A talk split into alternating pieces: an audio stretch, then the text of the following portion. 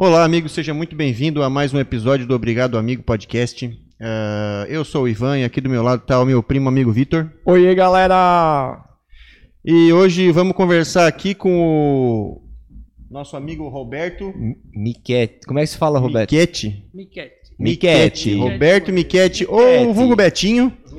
E o Betinho aí, ele é um cara especialista na Guerra do Paraguai e colecionador de moedas, cara, famoso numismático. Que é um nome que eu nunca ia imaginar que era um colecionador de moedas. Parece um lance meio interplanetário, tá ligado? É, parece um negócio assim, meio do espaço, assim, meio, é. meio da NASA, tá ligado? Numismática. Numismático. E aí, tudo bem, Betinho? Como é que você tá, cara? Tudo bem, cara, tudo certo. Tudo certo. Obrigadão e pelo convite. Ô, cara, eu que agradeço a tua presença aí, né? Já o teu já estava marcado para acontecer faz muito tempo atrás, né? Só que daí, bah, já não tava, deu e não sei o que, não sei o que lá, mas que bom que felizmente agora vai acontecer. Coisa boa. E antes de começar, a gente tem que falar dos nossos patrocinadores. Uh, nosso primeiro patrocinador é a Mochim, que vocês estão vendo aí na tela. A Mochim, ela é um é o nosso patrocinador, como eu já falei. a Mochim, ela é uma camisetaria, vende camisetas, calças, bermudas, jaquetas, máscaras e tudo mais que você possa querer vestir, cara. E a Mochim, ela tem um, um cupom nosso que infelizmente hoje a gente não vai conseguir colocar na tela, mas é o Obrigado Amigo 10, cara. Obrigado Amigo 10, tudo junto. Se você usar nosso cupom, você ganha 10% de desconto e apoia nosso projeto. E o nosso segundo patrocinador, quem é, Vitor? Nosso segundo patrocinador pode ser você, na verdade, porque a gente tem um site chamado Patreon. É, não sei se vocês já ouviram falar. É, Patreon, é, é, o link está na descrição desse vídeo, tá? E lá você Dessa pode... vez não vai estar, tá, mas é bem fácil, cara. Bota Patreon no Google ou Patreon Obrigado Amigo, ou então vai no nosso Instagram Obrigado Amigo Podcast. Aí lá vai, ter, lá ter no, na bio vai ter o link do Patreon lá também. E lá você pode escolher, tem vários planos de assinatura que você pode ajudar a gente mensalmente, né? E isso dá pra gente bastante motivação para continuar trabalhando e criando aqui conteúdo, né? Em conteúdos interessantes que vão fazer a gente sim aprender e se divertir junto, né? É isso? É isso. E só para quem está vendo só pelo áudio, Mochin se escreve com M é, O S H I N de navio.com.br, tá? Mochin.com.br. Vai lá, vocês vão achar várias opções de roupas para você sair descolado. Tem essa jaqueta bomber aqui, ó, no tá de 149 por 99 reais corta-vento com arabescos, muito bonita. E com o Obrigado Amigo 10, vocês ainda ganham 10% de desconto. O que, que são arabescos, Vitor? Arabescos deve ser alguma espécie de, de decoração, alguma coisa assim. Tem bem nome disso, né? É alguma coisa que tem na Ô, roupa. diretor, pesquise aí o que, que é arabesco aí, que, que é eu, é nossa Camisa de, gostei dessa camisa de flanela vermelha e preta ali, cara. Me lembra muito do meu tempo emo lá dos anos 2000. Eu ia falar que é bom pra ir pra festa junina também, né, cara?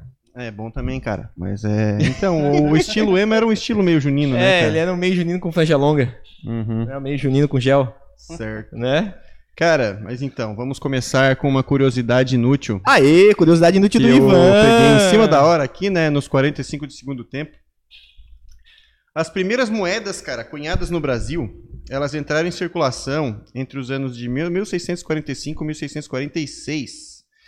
E foram os holandeses que controlavam Pernambuco que cunharam as primeiras moedas. Ó, tá aí o cara sim, sim. julgando o que eu tô falando aí pra é, ver É verdade, ele tá julgando mesmo. Eu peguei num site Ele tá errado. julgando mesmo, aí tu vai ser desmascarado aqui. E eles fizeram essas primeiras moedas para pagar os seus soldados. E o nome dessa moeda era o mesmo que a gente usa hoje, cara, era real. Foi o nome da é primeira mesmo? moeda brasileira foi real. E que era, que era o nome que veio do, de Portugal. E o plural de real era réis. Por isso que tinha os contos de réis lá, os réis, não sei o que. Réis era um plural arcaico. Era um real, real em plural. É, era um, meio que um plural arcaico. Ó, e um milhão de réis era chamado de um conto de réis. Eu achei que conto era mil, não milhão. Sim. Ah, um, Cara, um é conto muito... era um milhão? Isso. Na realidade, isso daí varia muito de acordo com essa em determinado tempo valia uma coisa e depois já valia outra, né? Então isso daí é bem. Tipo, o conto ele muda também o valor dele. Vai, muda, muda. Porque bastante. ele é um termo mais coloquial, vamos dizer assim. Conto de réis, exatamente. Uhum. Né? E, cara, em relação a essas moedas, né, da, dos holandeses, são conhecidas como as moedas obsidionais, porque não é uma moeda redondinha como a gente imagina, né? A cunhagem dela era bem rudimentar. Batida no martelão Pegava mesmo. assim, marretava um pedaço de Foi metal ali de níquel e ela saía meio que um. ela- Tipo aqueles essas- hambúrgueres mesh, que o cara bota a bolinha de carne na chapa assim, paulada. esmaga e ele sai todo torto. Ela fica, na verdade, ela é obsidianal, é quadrada, só que ela é invertida. Ah. Ela tem a inscrição, o nome Brasil, né? É, eram feitas em prata e em ouro, né? Os florins, né? as de prata eram soldos, né? Que era pago justamente para as tropas, né? Foi na realidade uma moeda de caráter emergencial, né? Foram as primeiras moedas cunhadas no Brasil, né? Pelos holandeses. E aí no contexto ali, né? Do, da invasão holandesa, né? Que ocorreram duas invasões. A primeira foi ali em 1600 e 1623 na Bahia, se não me engano. No entanto, eles não obtiveram êxito. né? E aí o que, que acontece? A segunda invasão foi em 1630. Só que isso só foi possível porque eles capturaram um navio que carregava a frota anual de prata da Espanha. Então eles capturaram esse navio e conseguiram armar um novo ataque. E aí em 1630... Eles roub- roubaram, roubaram um navio carregado de prata? Exatamente. Tinha muito saque essa questão, né, dos piratas. e- então, eles conseguiram roubar essa frota anual, né? Que essa prata vinha toda basicamente ali do Peru, Potosí, né, que hoje é Bolívia. No caso, na época, fazia parte do vice-reinado do Peru. Então, tem toda aquela questão da América Espanhola, exploração de ouro e tudo mais, de prata, né? Então, eles conseguiram roubar essa frota, se armaram e invadiram em 1630, né? E aí eles foram ser expulsos lá em 1654. Tem ali a questão do Maurício de Nassau, que era o governador, né? Então, que acabaram tocando ele de escanteio, porque num certo ponto ali o, os ideais dele começou a discrepar com o ideal da companhia das Índias, né? Então, eles desse- queriam de fato explorar, eles queriam só explorar. Ah, desse, Quando ele começou a desenvolver ali a região, eles falaram, ô, o cara já não Já desse não curtiu. período, desse Já período que a Holanda invadiu ele- aí, eles que mandavam na parada tudo, então. Isso. Isso tem a ver, na realidade, cara, a gente volta um pouco ali atrás com a União Ibérica, né? Ah, por exemplo, Dom Sebastião, ele morreu, ele era um rei português, ele não tinha filhos. Isso gerou de uma crise dinástica. Então ele morreu, não tinha filhos. Ele foi para uma batalha que se chama de Alcácer Quibir. Ele sumiu nessa batalha. Até hoje não encontraram ele, né? No final das Não, contas, né? Não encontraram. O bicho- Criou uma lenda, né? Lê uma lenda, tem uma lenda, E né? aí o tio avô dele chegou a assumir, né? Dom Cardeal, é, Cardeal Dom Henrique, se não me Olha, engano. eu, eu chutaria que ele já tá morto. Não, é, exatamente. eu acho que não vou encontrar, mas... Né, só se o cara for tipo Elvis, né? E, cara, e aí... Pode falar aí, ô, esse- ô Betinho, Show bota o microfone mais posicionado Mais retão, assim, só, só vira, Mais vira ele assim, ó, É, tipo assim, ó, pra apontado, Tá, tá. isso, deixa ele mais apontado. Fica à pra vontade pra boca. mexer nele aí. Aham. Show, tá legal agora? Obrigado, obrigado. Valeu. Obrigado, amigo, seu amigo. então, e aí o tio dele, tio avô, ele acabou morrendo, já tinha uns 80 anos de idade. E aí não tinha quem assumir. né? E o parente mais próximo, digamos assim, é, era o rei espanhol, Dom Felipe. Então o cara acabou assumindo, né, entre aspas, ali meio que na força, né, É. e o trono português. Então é um período que a gente conhece como União Ibérica. Que é ele quando- dura de Cara, já ouvi 1580 a 1640, né? Então durante esse período, Foram Brasil 60 foi- anos, cara, até bastante, na verdade. Foi governado por pela Espanha. Pela né? Espanha. Só que assim, a Holanda, onde que ela entra nessa história? Ela era ah, eram é, colônias independentes. Eles estavam querendo se tornar independentes da Espanha. Uhum. Era uma possessão espanhola. Então eles se tornaram independentes. E e só que os holandeses eles participavam no Brasil na questão do açúcar. Eles investiam, eles que botavam a grana ali, eles faziam todo o trabalho, eles que transportavam, eles que A cana-de-açúcar, eles que trouxeram? é, aí ia ver com o ciclo da cana de açúcar. Mas, mas não era, ela não Era- natural daqui? Era aqui, não, ela foi introduzida aqui, né, Ah. o solo, né, porque eles já tinham experiências anteriores lá na Ilha da Madeira, os portugueses, né? Eles plantavam cana lá na Ilha da Madeira e Isso. viram que aqui a terra era boa também, Isso, o clima era ela bom. precisava de um solo, isso foi no Nordeste, é a massapê que eles chamam, é um solo específico, né? Ah. Então assim, Portugal tá lá, então eles 1415 foi a expansão marítima, eles saíram, tomaram Celta no norte da África. Aí depois ali 1419 descobriram a Ilha da Madeira.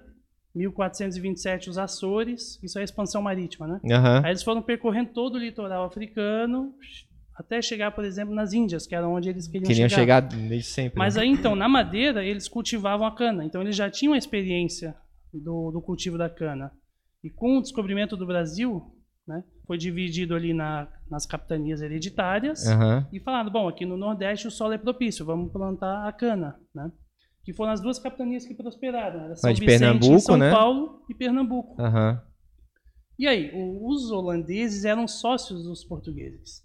Só que eles que entravam com capital e faziam basicamente tudo. Inclusive, como eu falei, o transporte e a distribuição na Europa. E o que, que os portugueses levavam disso aí? Um, tipo, uma espécie de uma taxa? Um, tipo um imposto? Eles eram sócios ali. Eles ganhavam cada um a sua parte, Uhum. né? Dividiu a cana. Divi- e aí o que acontece? Aí, com a União Ibérica, a Espanha falou: bom, vocês estão querendo se tornar independente da gente? Então, beleza. Então vocês não vão mais poder participar do negócio aqui da cana no Brasil. Jogou eles de escanteio. Não, não podem mais. Cortou o barato. Só que os caras, pô, a gente investiu muito capital aqui. E aí que vem a invasão holandesa. Bom, então vamos na força. Vamos né? pegar um negócio Aí lá. tentaram invadir em 1623, não deu certo. Invadiram em Pernambuco em 1630. Pô, depois E de sete anos? Conseguiram armar né, aquela questão ali, como eu falei, da, da esquadra portuguesa, é, espanhola, Uhum. invadiram. Aí ficaram até 1654. Mas Entendeu? quem invadiu? Foi os holandeses ou foram Os holandeses. os holandeses? Isso. E o Que que, a que a esquadra princípio- espanhola tem a ver nessa situação aí? Do que eu- Não, per- eles, eles sequestraram, né, capturaram o- a frota, a frota anual da Espanha de prata. Ah, é? Então eles, tipo, capitalizaram. Então juntaram Fizeram um saque fizeram fazer outro saque, saque maior. se formaram e, bom, vamos lá. E aí que eles começaram a cunhar essas moedas, né, que a gente estava falando inicialmente ali, que era de caráter emergencial, né? Aham. Porque as primeiras moedas portuguesas cunhadas em solo bra- brasileiro vai ser no final do século XVII, né? Ali em 1695, 93. Aí começou a questão dos réis, que é justamente o plural que a gente usa hoje em dia, né, que é o real. Uhum. É muito interessante, tem muitas moedas. Então, É deixa eu te perguntar um negócio, cara. Qual que é a diferença, ho- hoje, da, da forma como a gente chama hoje, qual que é a diferença de conto e pila?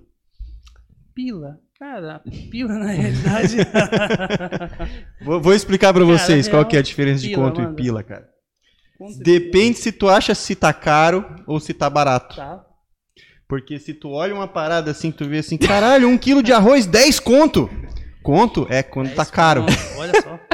Agora se tu olha assim, porra, sério, mano, essa, essa IPA aqui, porra, um litro dessa, desse chopp IPA, 10 pila. Pô, tá muito barato, mano.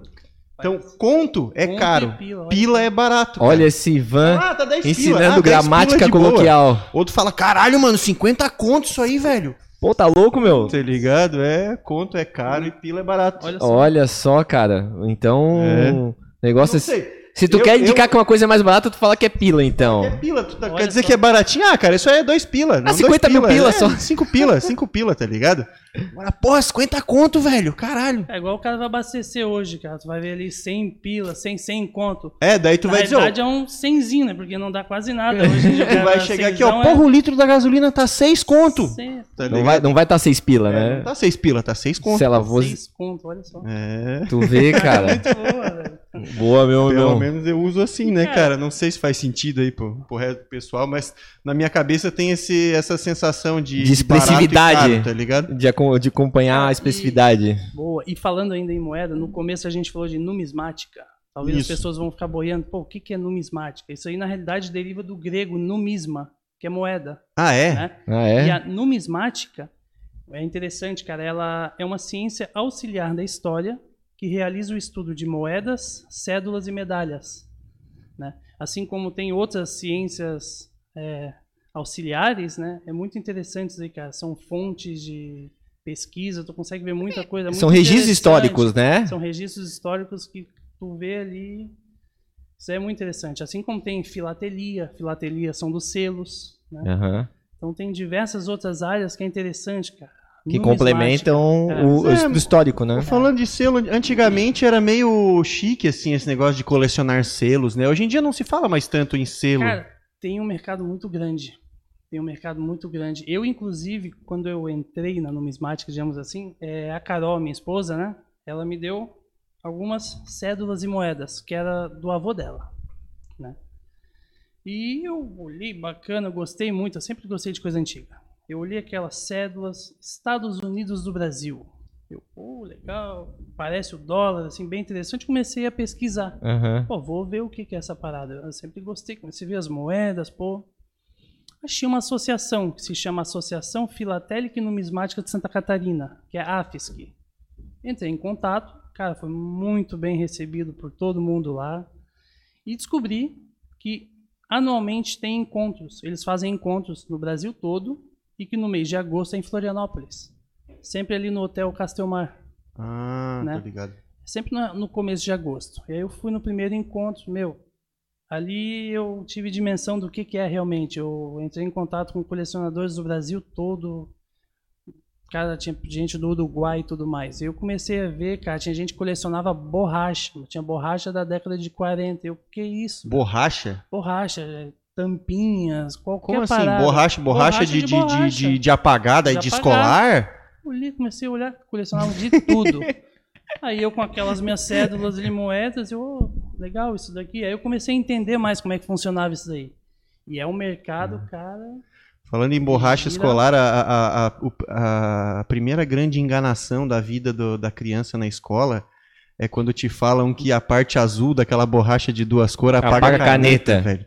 Aí Cara. tu fica lá que nem um otário tentando apagar a caneta até rasgar a folha. Ela, é, então, é, ela atravessa a folha, né? Ela Na verdade, rasga a folha e apaga. Apaga e não tem como voltar Cara, mais. É. O cara tenta apagar pra não colocar aquele corretivo e cagar tudo, tudo, né? aham. Na esperança ali de tentar. O leak paper. mas tu já terminou alguma borracha alguma vez na vida, cara? Nunca, cara. Tu não termina Eu nunca borracha, terminei sempre borracha. Já terminou, Beto? cara. Nunca. É Cara, tipo acho que- terminou a caneta Bic, cara. Ninguém termina a Eu caneta acho que o Bic, único ela- amigo meu que conseguiu fazer esse feito foi o Renan, cara. O Renan, ele tinha aquela, sabe aquelas que vinha dentro de uma cápsulazinha de Aham, plástico aquela assim? borracha que vinha com a- o Isso. verde ao redor, assim. Daí ele chegou num ponto que ela não cabia mais dentro do plástico, tá ligado? Era só uma Que ela bola só assim, ó. pontinho. Mas ele ainda a mantinha, velho. Eu fiquei surpreendido. Cara, eu comia borracha. Eu Claro. ficava distraído comendo. Ah, mordeu. É, O cara ia mordendo e cuspindo, né? Mordendo e cuspindo. Ah, as mas aquela Ah, eu metade vermelhinha, também, metade azulzinha era a mais gostosa, velho. Porque tu virava ela assim, ela tinha um saborzinho diferente. O, o outro joguinho da borracha que eu fazia era pegar a lapiseira e eu ficava apertando assim e, e- e, tipo, injetando o grafite da lapiseira na borracha. tá Ah, ligado? tipo um desafio. É, pra não quebrar o E, grafite. e tu tinha que ficar sempre bem firme, assim, aí tu mexia um pouquinho a mão, clac, quebrava daí. Ó. Ai, ai. Mas, ô Betinho, eu queria saber assim, cara. é, uma vez eu contei já, não sei se eu já contei aqui essa história lá do Piabiru, do caminho da Piabiru. Tu lembra disso que eu já falei isso aí, não? Não sei nem o que que é piabiru, cara. Cara, então, Betinho, explica aí pra gente aí o que, que é o caminho do Piabiru aí, porque é um, é um negócio interessante, cara. Vai ver. Cara, isso é muito interessante, como tu falou agora. É uma trilha, né? Porque aqui eu até estava fazendo um, eu fiz uma live com o irmão da minha, minha esposa e a gente falou sobre os caminhos e trilhas históricas do Brasil colônia, né? E cara, aqui a região, não só Santa Catarina, como Brasil inteiro, América do Sul, existem muitas trilhas históricas. E o Piabiru é como se fosse o santo grau das trilhas, sabe? É um caminho que liga basicamente o Atlântico ao Pacífico, um caminho com 4 mil quilômetros de extensão. né? E Existem muitas ramificações. É uma trilha de 4 mil quilômetros? 4 mil quilômetros, cara. Caceta. Liga basicamente a grande. Bora fazer o desafio do. Piabiru, caminhar 4 mil quilômetros. Um cinco, cara, tem que comprar 5 tênis, porque vai chegar lá. Cara, existem pessoas que fizeram essa trilha. Chamar o Bear Grylls pra fazer a trilha do, existe do isso Piabiru. Tu conhece pessoas que fizeram essa trilha? Não, eu não conheço o cara, né? Foi lá no século XVI. Ah, não, não daí- é recente isso. Não Mas teve... Não, o que? Dá um mês acampando, Não, assim, de deve ser uns trilha, quatro de um- meses, né? O que acontece é o seguinte, esse caminho, ele foi, é um caminho milenar, né? Foi utilizado desde por bandeirantes, por tropeiros, por aventureiros de um modo geral, né? Ele era uma, a América era uma, um emaranhado de trilhas que conectavam assim, umas com as outras, né? E ela foi usada em diversos recortes temporais. E esse caminho, cara, como falou, liga basicamente a Grande Florianópolis ao Alto do Peru. O próprio nome, né, a origem etimológica, né, é Peabiru, é como se fosse um caminho, né, um caminho que liga ao Peru. Tem- Peabiru existem é o que? É, divergências, né? é, é Tupi-Guarani? Peabiru, exatamente. Ô, Thiago, Tupi, consegue colocar aí na tela o caminho do Piabiru, uma fotinha? Deve ter uma imagem do mapa, assim, alguma coisa. Mas pode continuar, Beto. No mês de outubro agora, inclusive, saiu um estudo em uma universidade uruguaia que eles acham que uma, da, uma das ramificações vai até o Uruguai. Então não é nada comprovado ainda, né? Mas está sendo feito esse estudo. Aham. Isso daí, Então, Tem um mapa aí, ó. Deixa eu ver. mas tá muito pequenininho, né? Dá um Ctrl Plus aí. Aí. Mas não tá dando pra entender Ó, direito o esse mapa. Oceano Atlântico tá, tá meio baixa ele faz uma resolution, mas. ligação, aí tem uma ramificação em São Ah, Paulo. mas a- aqui Ele seria. desce aqui em Santa Catarina. né? Caramba. Não dá pra identificar Mas- muito bem. Be Bessai. É porque tá, tá. Parece que tá numa outra língua esquisita o nome dos lugares aí nesse mapa. Uhum. Ah, mas enfim, é um caminhozão aí. Então, é uma trilha que teve uma importância histórica muito grande, né? Ela foi usada, como eu falei, em diversos recortes temporais, né? Aham. Isso é muito interessante, cara. É, eu, eu- sobre o caminho do Piabiru que eu vi foi um vídeo do Eduardo Bueno, sabe o Bueno? Peninha, sim, sim. Peninha, isso. E aí ele comenta de um cara que caiu aqui em Floripa, dele viu uns caras com umas prata, uns metal assim. Sim, sim. Aí ele assim, pô, onde é que veio esse negócio aí? De onde é que veio esse bagulho? Aí o índio falou, não, veio, veio lá, sei lá como é que ele falou, né? Mas falou, veio lá das regiões e tal.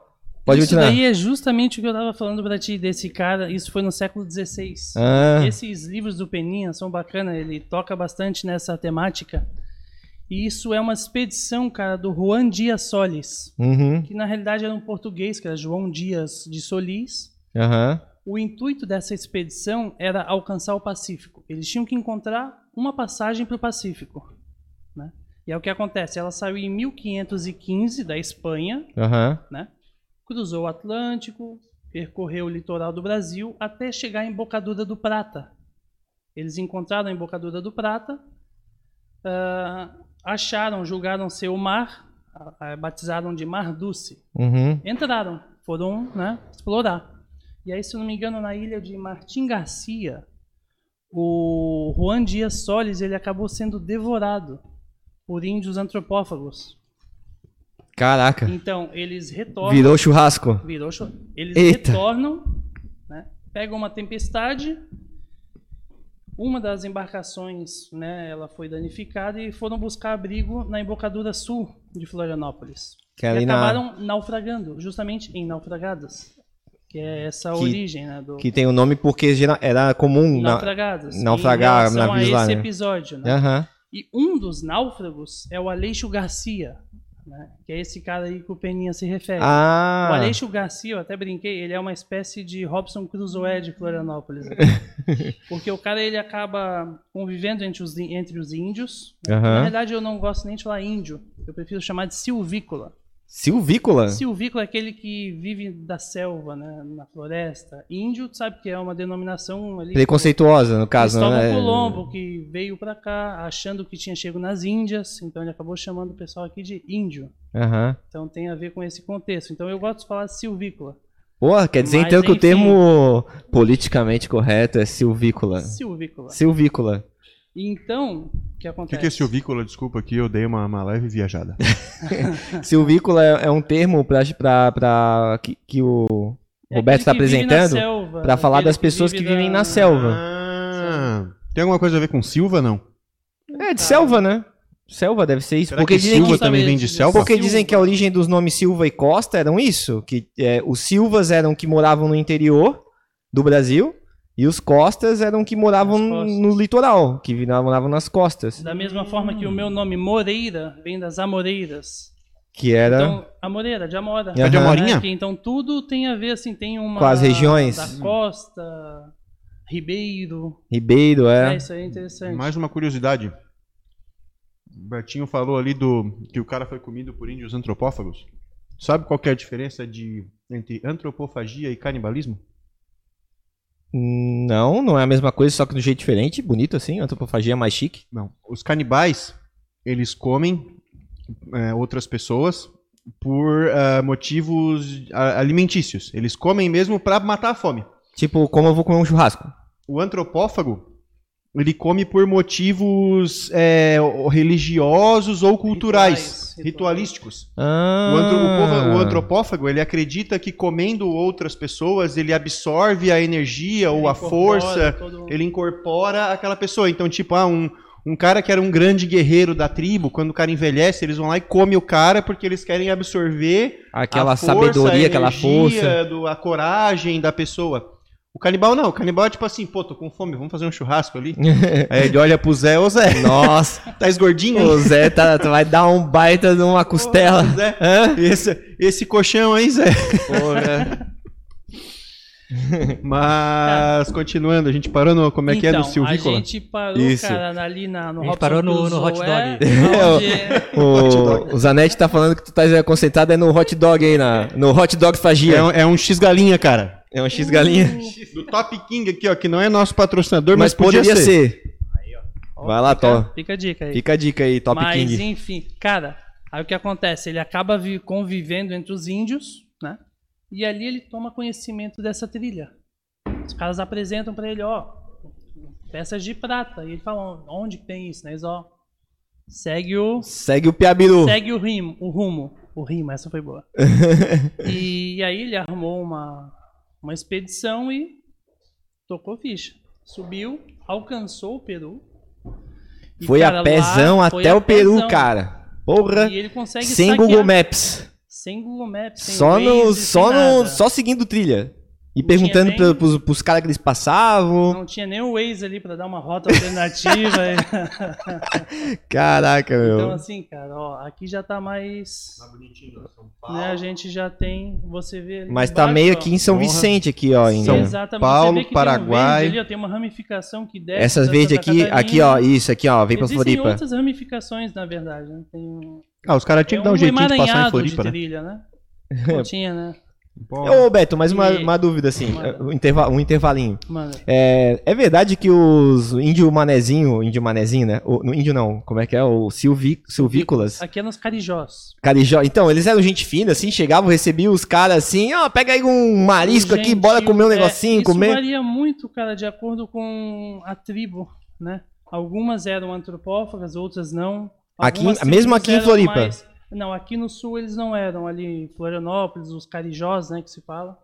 Eles eram até que se chama de gentios também. Aham. Eles eram bem receptivos. Depende tudo da forma também com que... Que eles tu chegava também, né? abordando, Aham. Então isso varia muito de acordo com todo o litoral do Brasil ou para dentro também. Então tem isso daí também. Eles, isso é um, um dos motivos que facilitou essa, né, para você chegar e tomar, digamos assim, entende? É, eu Então, acho que isso Floripa também tem acabou- essa vibe porque já vem desde a época dos carijó aí, que eles eram muito gente boa aí, gostavam só de viver de boa, comendo um peixe, comendo marisco. Pois não tem como não ficar aqui. É, sul então, aqui, né? pô, Então, bonito pra caramba o lugar, sempre no rolê. Eu acho que, ah, no fim das contas, os índios influenciaram aí, ó, a galera de hoje ali de Floripa. Índio Outra- não, os silvícolas.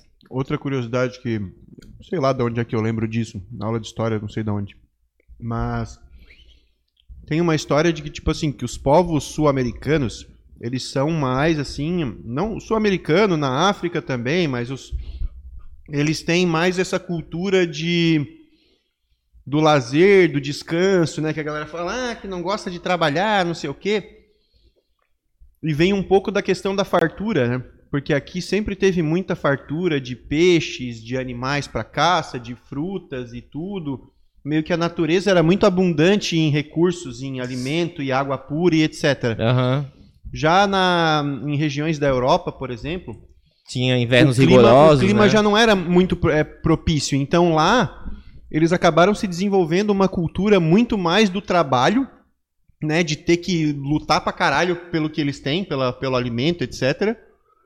E aqui a galera meio que já era mais sossegada, mais tranquila, porque tipo assim, tinha a fruta no pé ali, tinha o peixe no rio, tinha tinha tudo muito abundante. A natureza não, era eles não passavam bem- trabalho pra para obter sustento. Aham. Então acabou se, se criando essa, essa diferença cultural, assim, de dizer que ah, a galera é preguiçosa e não sei o quê, mas vem lá de trás do fato de. De, de, De ser, eles encontraram um ser muito equilíbrio, mais né? fácil, né? Eles encontraram, de certa forma, um equilíbrio com a natureza, dessa, né? Tipo, tu vê que eles Eles não é que eles não trabalhavam, eles aprenderam a É. viver da.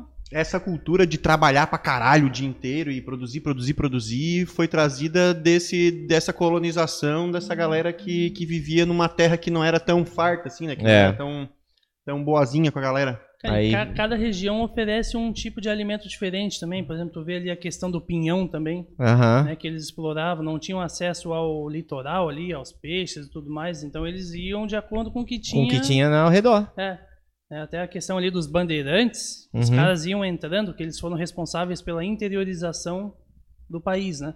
Ou esse país que a gente conhece hoje, delimitado, né? Uhum. Isso se deve pelos bandeirantes. Porque a princípio tinha a questão ali do Tratado de Tordesilhas Sim. e tudo mais, que a gente até quer falar daqui a pouco. E então eles entravam, os caras conheciam né, o que, que você podia comer. Eles eram, na realidade, uns mamelucos, é uma mescla né, de índios, então eles já sabiam Eles é que sabiam um pouco a língua ali também a- dos índios para poder atravessar. Geral, cara, basicamente, as pessoas pensam em bandeirantes. Eu até estava comentando ali no episódio que eu fiz com, com o irmão da Carol, com o Félix, que eles eram conhecedores, assim, sabe, dos, dos alimentos, de tudo mais. Eles sabiam as raízes comestíveis, eles. Então eles entravam. Tem uma, na verdade, tem uma, uma, uma visão muito romantizada sobre eles, né? Você É. vê eles sempre. Mas tem uma polêmica no mundo da história em cima dos bandeirantes, né? Tem gente que acha que eles eram verdadeiros bárbaros. Não assim. quero falar com Cara, bandeirantes. eles- então, essa visão é justamente essa visão romantizada que se tem, assim, com aquelas botas, com aquela roupa e tudo mais. Os caras eram brutos, sabe? Era meio filho da puta, né? Saqueava português, não tudo. falavam português, Passava pelos picos, Era a saqueava. língua né? geral, que é uma mescla do tupi. Eles estavam mais para o índio, sabe, do que Do pro- que pra, pra, né? europeu. Então, o negócio era... Bruto mesmo. Exatamente, andavam descalço, as roupas não eram todas aquelas assim que se É, Aquelas vestimentas se tão- vê. Claro, Aham. tinha uns líderes ali e tudo mais, né? Mas, de um modo geral, né, as bandeiras que se chama, era pesado, né? Eles E, e entravam... por, e por que o termo bandeirante? Tu sabe me dizer, Cara, não? bandeirantes, existem alguns termos, alguns documentos de época, século XVII. Isso daí também é um assunto que não existe consenso entre os historiadores. Né? Uhum. Bandeira, alguns definem como o grupo, né? como um Uhum. agrupamento, uma bandeira. Né? Até que existem alguns documentos que falam a bandeira de fulano de tal, Ah. a bandeira de cicrano, de beltrano. E também outros dizem É como que a bandeira... tropas, assim. Exatamente. E outros falam que a bandeira é o ato de você penetrar no sertão. Eles eram conhecidos, eles eram sertanistas, né? Aham, Eles entravam no sertão ali adentro. aham. Então, essa questão, os caras se alimentavam de acordo com o que tinha. Do que entende? tinha, e eles tinham Então, conhecimento vai ali, disso. Tinham conhecimento, sabiam, às vezes, o repelente. Né? Existia uma árvore que se chama quina. Uhum. Né? Isso daí era utilizado muito no, no quilômetro dos Palmares também. Ah, é? Ela, eles pegavam a casca da quina, eles maceravam. É uma essa árvore casca- isso? É uma quina. Então eles pegavam a casca, Uhum. maceravam e o óleo que era gerado ali eles passavam na pele.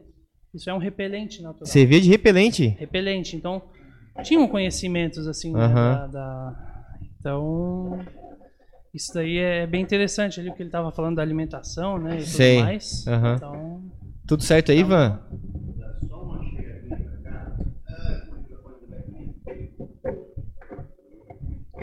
Assim. Acho que vou ficar mais assim.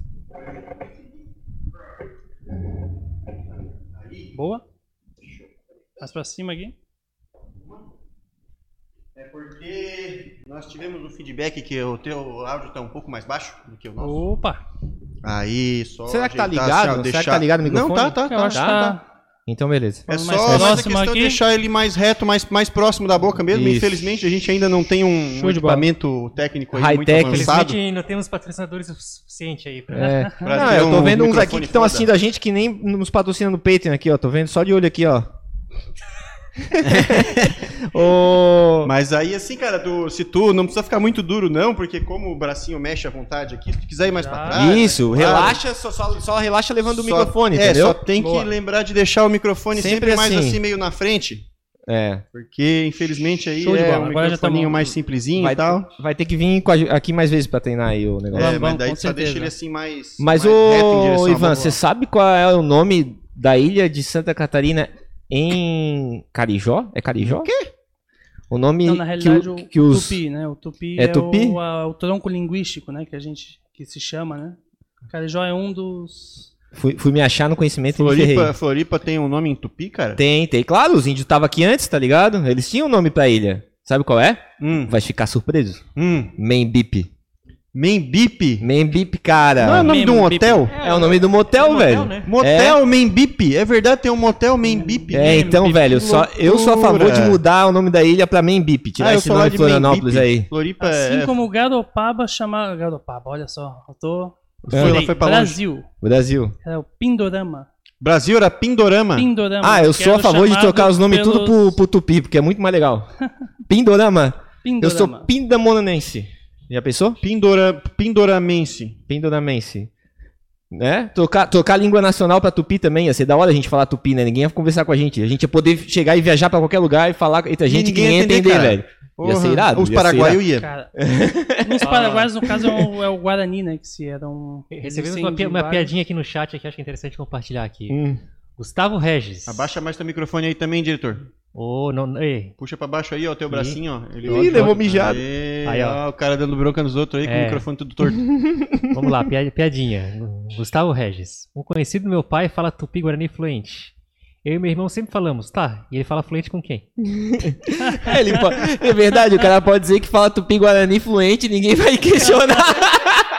Eu quero ver o dia que ele se encontrar com um cara que fala mesmo aí, ó. Quero ver. Cara, tu sabe que é uma língua riquíssima, assim, altamente complexo. O negócio é. É mesmo? Falando faço desse negócio ideia. de falar outras É um línguas, assim, eu, eu lembro que eu vi um. Eu não lembro da onde que foi, mas eu, eu lembro que tinha um- algum cara aí meio famosinho que falava, ah, porque eu falo vinte e poucas línguas e não sei o que, não sei o que lá. Ele ficava falando direto isso, aí uma vez foram fazer uma pegadinha com o cara e levaram umas pessoas nativas de umas línguas que o maluco falava. Aí ele chegava lá, ah, daí chegou pro nativo lá, tá, e o que, que ele falou? Ah, ele falou uma meia dúzia de palavras aleatórias que não faz nenhum sentido junto, tá ligado? Bah, tipo foi assim, pego cara na calça curta. assim pra Eu vi isso daí. Eu vi isso daí. Tu viu? foi É, eu não lembro cara. quem era, mas eu lembro que pegaram o cara assim com a, com a calça curta ali e o cara ficou. É, é, é, é. Porque, tipo, Veja bem. nunca tinha ninguém pra comprovar, tá ligado? Aí chegou ali, ah, não, ele, ele falou umas palavras aleatórias, sei lá, falou banheiro, céu, casa, cachorro, tá ligado? Umas coisas assim, nada a ver. O cara conhece o vocabulário e vai soltando as palavras. Vai soltando. É, aí tem diz que uma- fala. Aí Quem diz que- escuta, tipo assim, ah, aparece, vou, vou, vou, vou discutir, tá ligado? Tipo, é. É. é tipo eu falando que falo japonês, né, cara? É, fala, fala um negócio pra nós japonês aí, Ivan. um negócio em japonês. Ah, boku wa ibandes hajime mashite, né? Ah, boku wa nihongo eh, benkyou shimashita, demo muskashi desu. Ah, choto asuremashita. Nissimi hoje arigato. É, Nissimi hoje arigato. Não, mas eu, eu falei que, que meu nome é Ivan, prazer em conhecê-los. É, eu estudei japonês, só que é muito difícil e eu já esqueci a maior parte. Sério que tu falou isso tudo? Uhum. Então eu quero que alguém que saiba Cara, japonês vamos- confirme, porque eu tenho certeza que ele falou batata frita, coxinha de frango. Sushi, sashimi, nigiri, obento, yakisoba. yakisoba. ah, para, né, ó. Não, mas o, o meu japonês é bem, bem, bem básico, né, cara? Só que daí, pra quem não entende, o cara acha que é avançadão, né? Não, mas eu, eu, eu consegui uma vez, eu fui num, numa, num, num restaurante que servia aqueles. Porra, agora eu esqueci até o nome da parada. Aquele, lamen, tá ligado? Ah, lamen.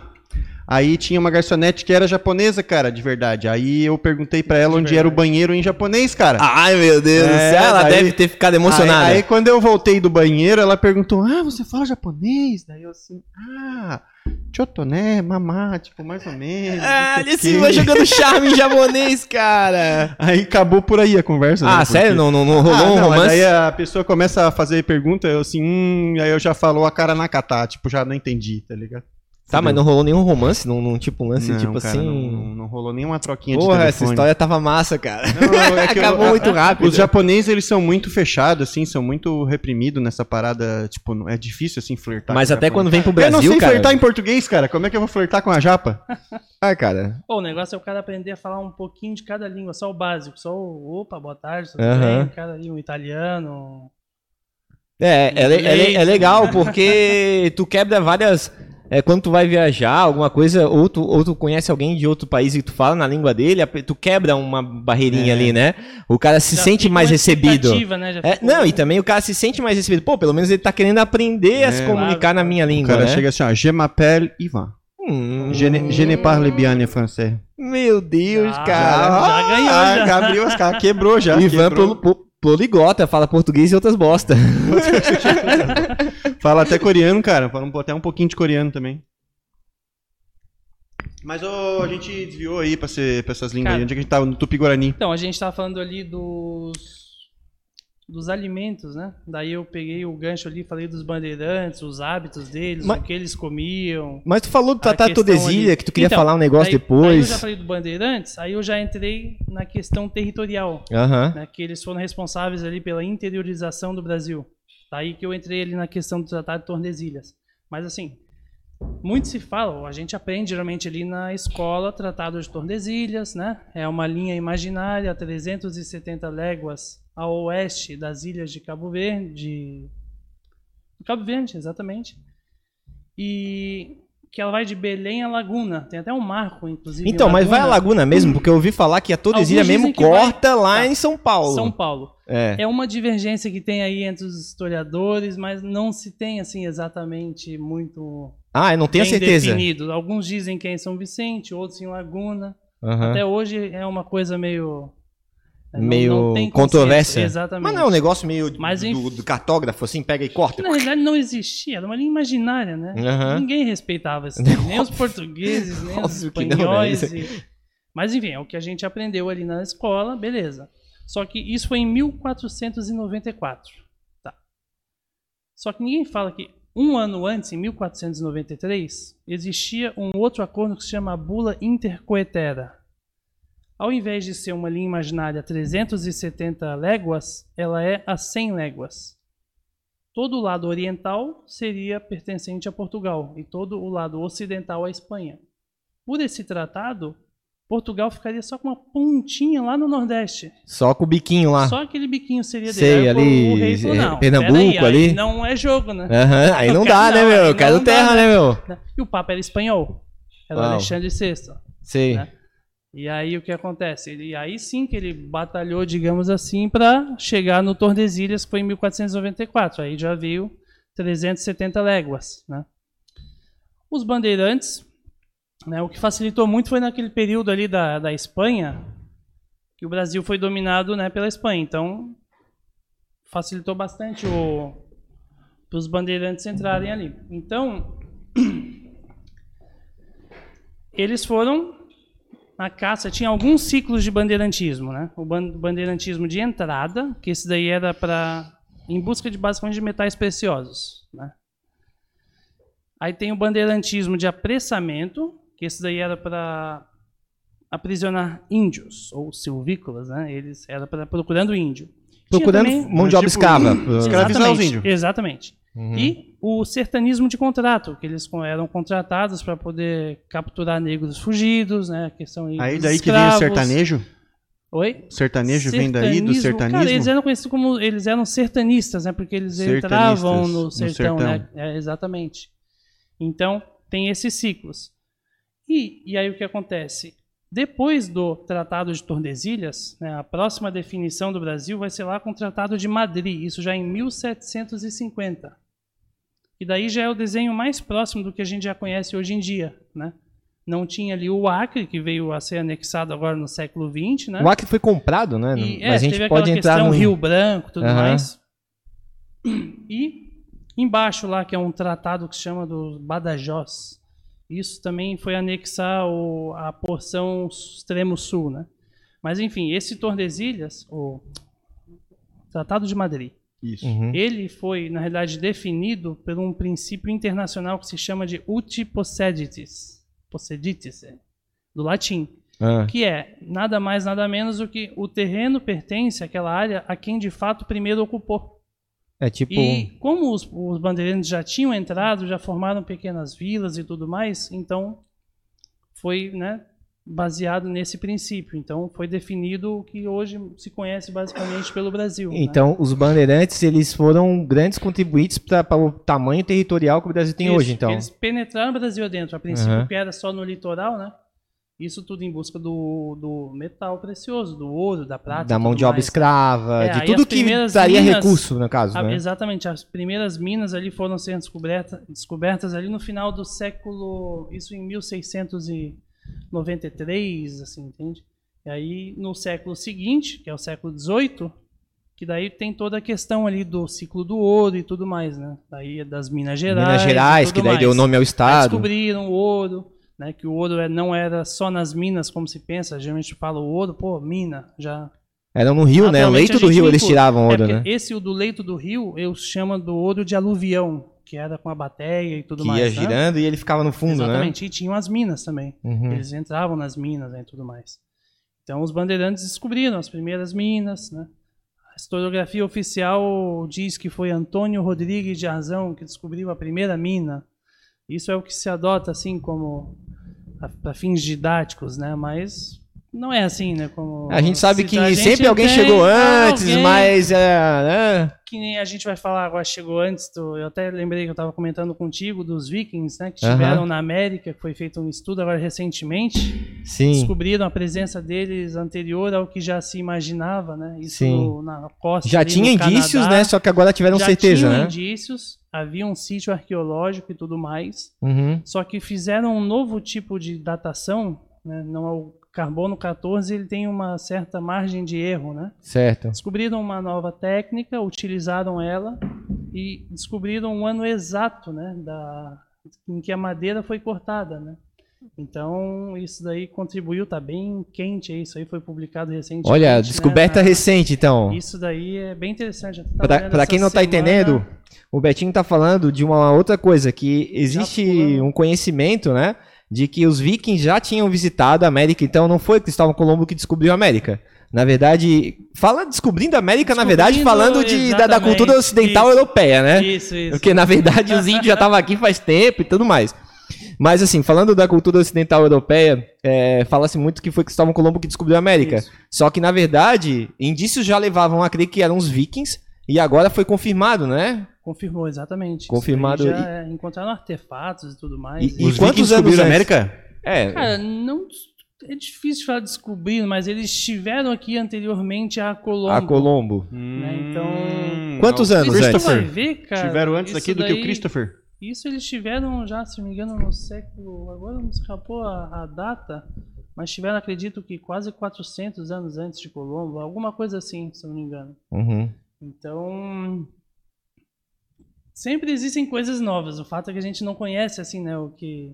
À medida que a gente vai descobrindo e tudo, então. Ô diretor, bota uma foto nossa, aqui- uma foto nossa, não, uma foto histórica aqui pra dar um- um- uma vibe aqui Dar pro. uma Foto histórica. É, tipo Foto assim, aquela do, do, do Dom Pedro com a espadinha, assim, de preço ou morte, que na verdade ele nem tava, ele tava com caganeira, né? Dom Pedro. Ipiranga. A lenda Cara, é que ele tava então, com caganeira isso nesse daí- dia. Essa imagem que se tem, isso foi uma, um óleo sobre tela que foi encomendado por Dom Pedro II, isso em 1888, né? 66 anos depois, Depois desse do- acontecimento. Ou Aham. seja, os fake news já existiam antes. É, né? cara, exatamente, é.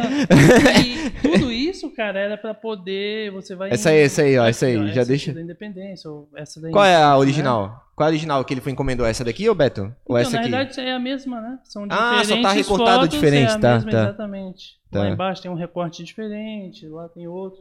Não, Puta, essa, daí bota, não. bota alta resolução Essa aí. Isso, essa daí eu acho que é a mais próxima. High resolution aí. Independência. Isso Puta. em uma colina, São tudo margens thumbs. do riacho do Ipiranga. Tem como botar na, na, na- na- mais configurações aqui, Thiago, ó. Ferramentas. Aí bota aí é, tamanho. Tem um tamanho aí. Aí bota- Grande. Grande, é. grande. Aí vai vir as. Glande. Aí. Acho que agora vai, hein? Aí. Já dá um print, já cola Não, no eu acho Paint. Então clica nela primeiro. Clica Clica, nela, nela.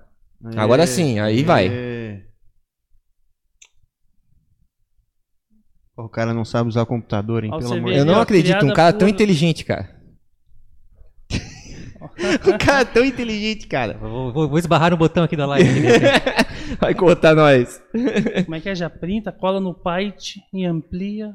É, dá um Paint. control mais aí agora. Paint. Né, Zanetti, eu acho que o diretor tá mesmo, tá vendo alguma coisa ali no celular que eu não sei o que, que é. Ó, o Zanetti nem tá vendo tu e já sabe que tu tava no celular, tá? Maldito!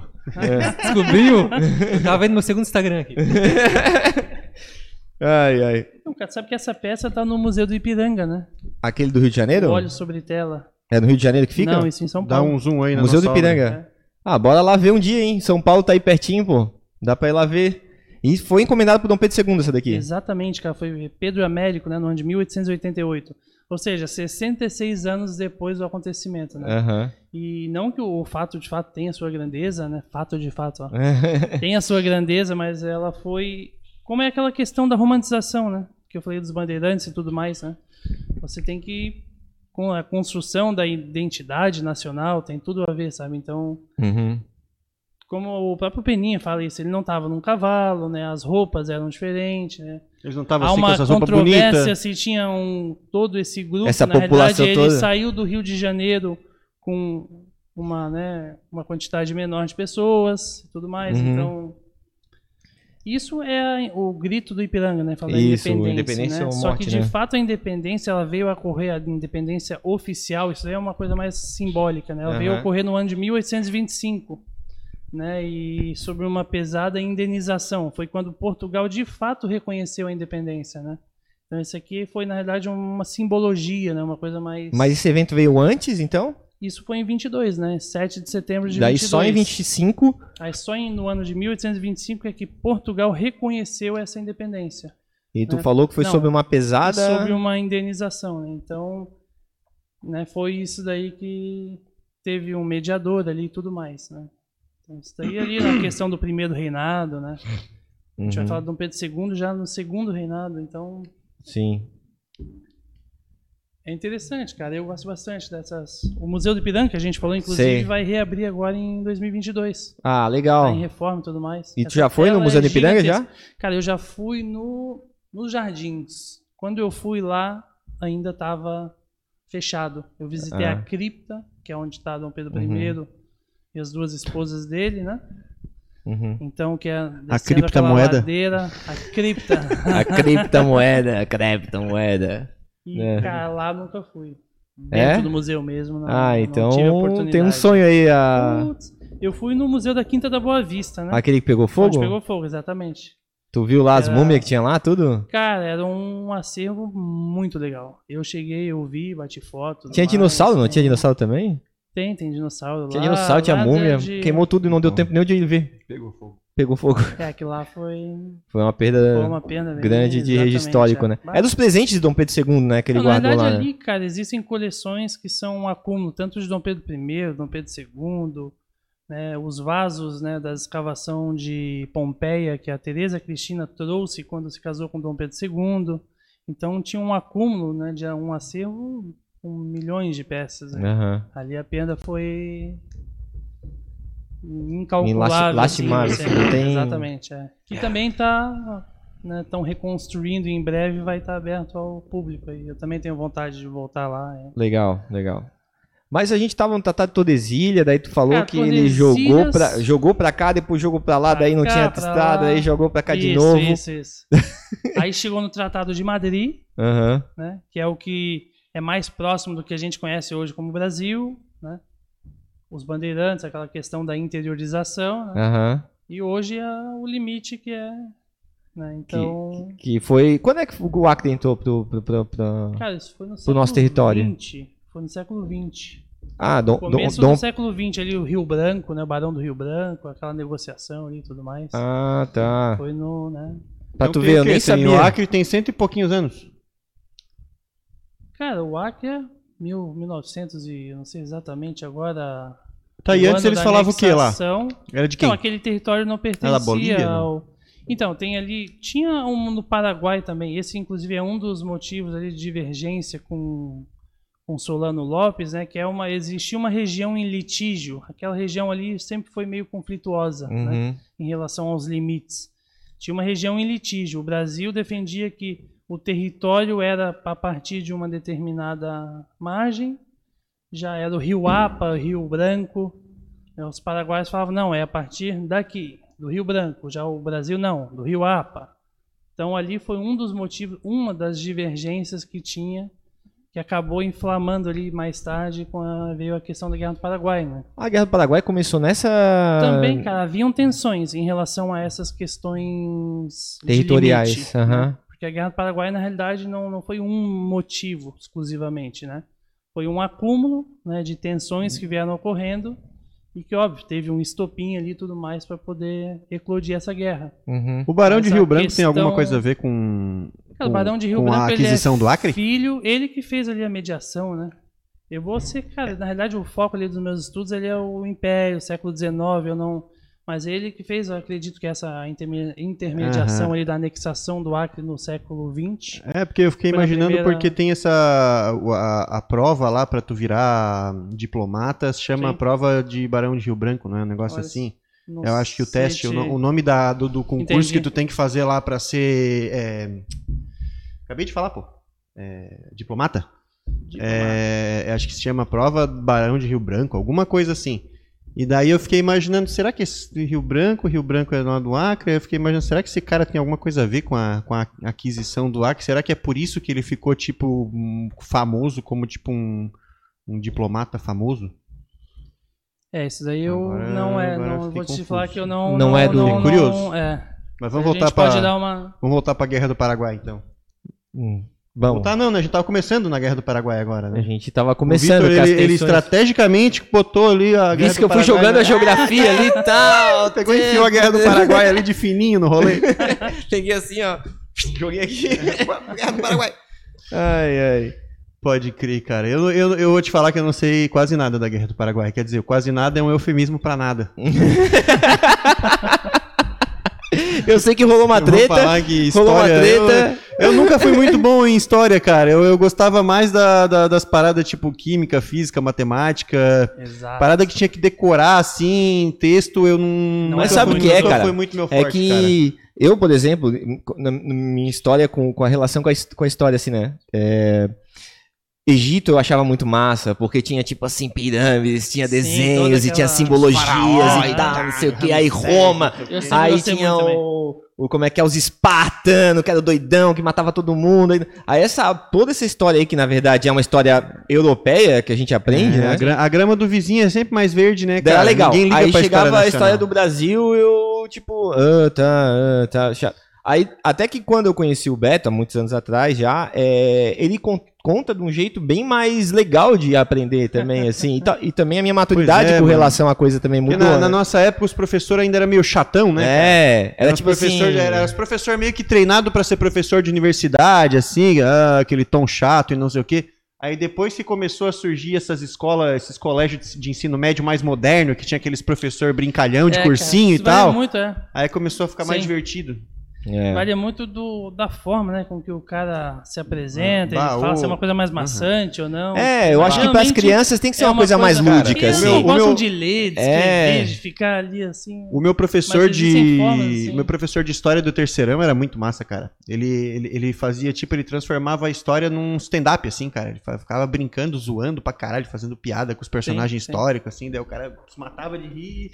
E tu queria prestar atenção, tá ligado? Tu queria ficar, parecia que tava num show de stand-up, mano. Era Sim. muito massa. Cara, é legal também que alguns professores fazem visitas em campo, né, visitas É, isso é legal museu, também, cara. Umas atividades fora de sala, né? Você faz um- uma roda, é interessante, cara. Eu gosto sempre, eu sempre fui apaixonado Uhum. por história, cara.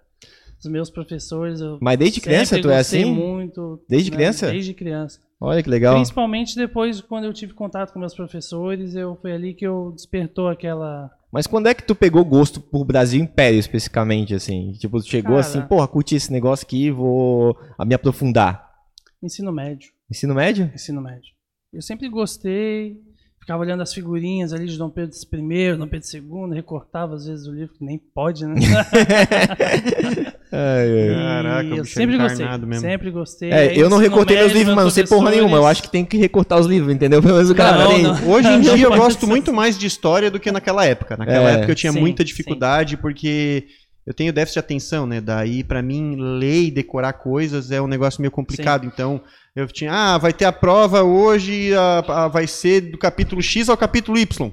Aí eu começava a ler, daí eu já me perdia, minha cabeça já começava a viajar, cara, eu não conseguia, Pô, tá e ligado? depende muito do assunto também. Às vezes tem uma certa matéria ali que tu não gosta, mas tem uma outra que tu já. Isso, Pô, tipo, o Vitor falou ali agora do, do Egito. Eu também sempre fui fascinado, cara. As pirâmides e tudo mais. Sempre. Só que eu Uhum. acabei indo mais ali pra história do Brasil Império, Brasil Colônia, né? Dom Pedro II e outras personalidades assim que eu. Então eu foquei nisso daí, comecei Uhum. a estudar Guerra do Paraguai, né? várias coisas né, relativas à nossa história e Tá, então. aqui- Voltando à Guerra do Paraguai. O que que, do o Paraguai. que que iniciou a Guerra do Paraguai, então? Tu Cara- disse que foram várias tensões ali. foram tensões. Então, o que acontece, cara? A Guerra do Paraguai é bem complexo, assim, da gente. Primeiro, antes de tudo, a gente tem que ter a dimensão do que, que foi a Guerra do Paraguai. Né? Certo. Ela foi o maior conflito armado da América do Sul e o segundo maior das Américas, perdendo apenas para a Guerra, Guerra Civil Civil, Americana. norte-americana. É, eu tava Exatamente. imaginando essa aí mesmo. né, em números de mortos, né, cara? Foi uma coisa surreal. Aham. Mas, enfim. Então, assim, a- tendo assim a proporção, né, sabendo o que, que é, para explicar a Guerra do Paraguai, desde o do término da guerra até hoje em dia, existem diversas correntes historiográficas que explicam ela. Na realidade, não diversas, né, são basicamente três correntes historiográficas. Cada uma surgiu em um determinado período e cada uma visava explicar né, de uma forma que satisfazia os interesses daquela época. Aham. né? Então são basicamente a primeira corrente historiográfica que surgiu logo após o término da guerra, né, que é o que se chama a corrente tradicional ou ufanista. É uma corrente que explica que ela foi resultado da megalomania de Solano Lopes. Era o cara que queria expandir o Paraguai, queria tomar o Brasil. né? Ela é contada, digamos ali, pela Só, visão. só um pouquinho, Beto. Sim. Só pra deixar claro, Solano Lopes era o Presidente paraguaio. presidente paraguai da época. Exatamente. Então, Então, era a Para- mega tirania do Paraguai que presidente começou a paraguaio. treta. Era o- Então, Não, isso aí é a o- explicação- é, é a explicação por essa corrente historiográfica, né? A tradicional ufanista. E que ela é, na realidade, é a visão, digamos que, dos vencedores. Né? É Ah, o- sim, a história, existem a muitas- história tem essa, essa parada, né? A história ela é sempre contada por- pelos vencedores, né? Então Sim, é o lado a- de quem, de quem conseguiu escrever Então. a história no final. Isso. Então tem muitos livros que são militar, são de cunho militar, foram escritos por pessoas que participaram da guerra, né? Então Dionísio Cerqueira, né? Visconde Toné, né? Que é Retirada de Laguna, é um livro bem interessante. Então essa é a primeira corrente historiográfica, né? Que megalomania, de Solano Lopes e tudo mais. Aí depois ela vai perdurar por um determinado tempo. Depois a gente vai ter aqui no Brasil, já ali por volta da década de 60, que é o que se chama de revisionismo histórico, que é a segunda corrente historiográfica. Uhum. Isso daí já vai buscar compreender a guerra como resultado da interferência da Inglaterra. Certo, essa daí foi a que me ensinaram Ah. mais ou menos. E então os principais livros que trouxeram essa, né, que trouxeram aqui para o Brasil é um livro, né, que é o Genocídio Americano do Júlio José Chiavenato. Aham. né? Então, o que acontece? Essa daí busca explicar como interferência, que a Inglaterra viu no Paraguai um certo potencial e que ela Que não ia atrapalhar os planos dela Exatamente, tal. é, é. Na realidade, o Júlio José Chiavenato ele se espelhou muito num historiador argentino que é Leon Pomer, né? Então, esses são os principais livros ali, esse do Chiavenato, é o principal nome ali do revisionismo histórico no Brasil, né? Que algumas pessoas falam que ele não é mais pela emoção, não tem é, com a comprovação Ele documental deu uns saltinhos ali. mais, diga- é, é, é controverso ali essa, Aham. essa questão, né? Então, alguns dizem que ele turbinou a verdade, né? Assim, então, mas enfim. Depois nós vamos ter a corrente que é a moderna, Aham. né? Que é Francisco Doratioto, né? Outros representantes surgiu ali por volta da década de 80, 90, Legal. né? E ela já busca explicar a Guerra do Paraguai como sendo resultado das tensões platinas, porque querendo ou não, essa região platina ali, a bacia do Prata, sempre foi uma região muito conflituosa, sempre, sempre, sempre. né? Tanto é que o Uruguai ali ele vai surgir como um tipo um estado tampão entre Brasil e Argentina. Aham. né? Ele vai surgir para evitar ali o atrito, né, entre Entre os dois então ali países ali. sempre foi problemático. Então o acesso à questão, né? E ali é, é- ali, é- ali é problemático porque era uma via de grandes riquezas, é por isso? Por que, que era tão Cara, problemático? aquela bacia do Prata sempre foi muito visada, né? Por ali Porque escoava- chegava pro Peru ali, não? Por ali você alcançava. O Paraguai, por exemplo, que é um país é, mediterrâneo, ele não tem acesso ao mar. Ele Aham. precisa ter acesso ao mar. Aham. Então ali era a principal via de navegação. O Do Brasil, Paraguai. o Mato Grosso, para acessar o Mato Grosso, era por ali. Aham. Você subia e entrando por rio, pelo rio. Tu tinha que passar por Assunção. Uhum. Então, assim, se você tem um problema com, com aquele determinado país, o cara já vai te, criar incomodar. problema, entende? Vai- o policial vai chamar assim, olha, podemos resolver isso de uma forma legal, assim, né? Se tu me der umas Então, moedinhas e tal. É que certeza devia tu tem rolar que isso ter alguém, um aliado seu no poder, digamos, para poder ter esse acesso. Então, essa questão da livre navegação, né, questões territoriais, né, questão de fronteira, tudo isso contribuiu, né, para foi criando ali um conflito, foi gerando tensão e chegou um certo momento que foram para as vias de fato e ocorreu a guerra. né? Então, essa última corrente historiográfica busca compreender a guerra como sendo o resultado dessas tensões né, regionais, entende? Entendi. Então, que essas faz todo sentido, né? Faz todo sentido. Faz todo sentido. Essa Porque- última corrente ela tem um embasamento documental muito forte. né? Legal. É o que é o mais aceito hoje em dia, né? Essa moderna. É. Inclusive, cara, o próprio o Leon Pomer em uma, eu esqueci agora, ele deu uma declaração numa, numa coluna da, da Folha do da Folha de São Paulo, Uhum. isso na década de 90, eu não lembro exatamente agora a data, dizendo que ele estava equivocado, dizendo que não era bem assim e tal. Olha, Essa- ele mesmo assumiu Ele mesmo acabou que a verdade dele não tá tão é, ali verdade, não assim, tão tem assim a um... Inglaterra, porque dizem né, que a Inglaterra de fato não queria, que era uma superpotência que estava saindo aqui. Só que não era aquela superpotência, de fato era, estava se desenvolvendo, mas não era aquela coisa toda assim que dão Tão essa- manipulativa, assim. É, a ponto de pôr a Inglaterra assim em, perigo, digamos assim, né? Aham, sim. Então, né, a Inglaterra, de fato, eles faturaram muito com essa guerra, né? Basicamente por, mas não a Inglaterra em si, os banqueiros ingleses. Sim. Rothschild, Barings, eles emprestaram, fizeram muitos empréstimos e faturaram de fato com isso. Mas não Uhum. era interessante para eles de fato ter aquela guerra ali. Inclusive um dos ministros ingleses aqui, né, ele Uhum. ofereceu os préstimos dele ao presidente Solano Lopes, né, para tentar intermediar ali para evitar essa guerra, inclusive. né. Uhum. Então é mais a fundo assim esse O problema ali o da, da problema, região. É, não é muito bem ali pela questão da Inglaterra e tudo mais. Então por isso que eu digo que essa última corrente historiográfica é que faz E- mais e que- sentido, digamos assim. E assim, sempre teve é, briga ali na região? Ou, ou assim, alguém tomou uma ação que aquela ação violenta despertou Sim. um, um retorno mais forte? Tá. Como é que foi isso aí? Que a gente vai falar. Aí a gente fala dos partidos políticos, né? Por exemplo, no Uruguai, né? Ô, Betinho, Tinham. puxa manda o microfone um pouco pra- mais pro meio. Manda, só- vamos botar. Tá. Tá. Porque eu ele fico tá mais meio- nesse canto, porque geralmente Tá. daí, por exemplo, tu tá olhando pro Vitor e o E ele microfone tá de lado cá, aqui, É, sim. Isso. Beleza. Agora que eu. Aí, é tranquilo, só, só essa última bronquinha Aham. aí, mas tá tudo Hum, certo. Não, tá? vambora. Vou, tem que me acostumar aqui. Tranquilo. Então agora estamos. Então, voltando ali nos partidos dos uruguaios, né? Tinha os blancos e os colorados. O fato é Uhum. que os paraguaios eram aliados dos blancos. Os blancos estavam no poder, né? Só que os blancos no poder contrariavam os inte- o interesse do Brasil ali na, naquela região, né? Então o Brasil interveio no Uruguai, tirou os blancos do poder e colocou os colorados. Só que o que acontece? O Paraguai dependia dos blancos no poder porque eles utilizavam ali o porto de Montevideo.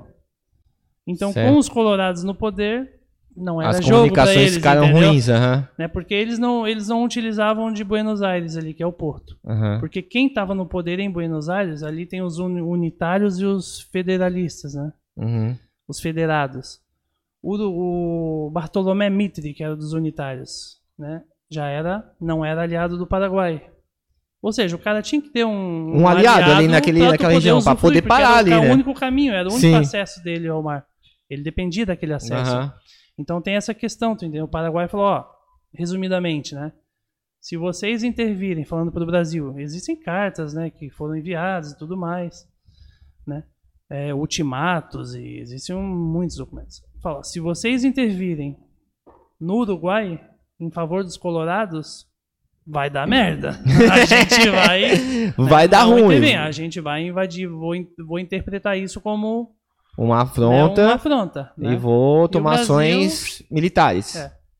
Então, então tu soma isso tudo aí a questões territoriais, né, que já vem de outros governos e tudo mais. Chegou uma hora ali que o Brasil interveio no Uruguai, botou os colorados no poder, né?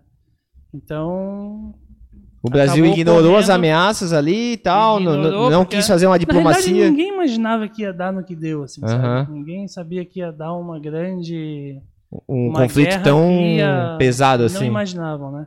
Uhum, né? Um, o Solano Lopes, na realidade, ele queria armar um. Eles falam tríplice aliança, né? uhum, Ao contrário, você entendeu? uhum. Então, com os blancos uruguaios e os federados argentinos. Então, foi basicamente em torno disso daí, tu entendeu? De, de conflitos, tensões regionais que acabaram ocasionando nessa guerra e deram tantas mortes que, né? É, o, Perdurou ô, foi. o de- Zanetti Be- aqui falou.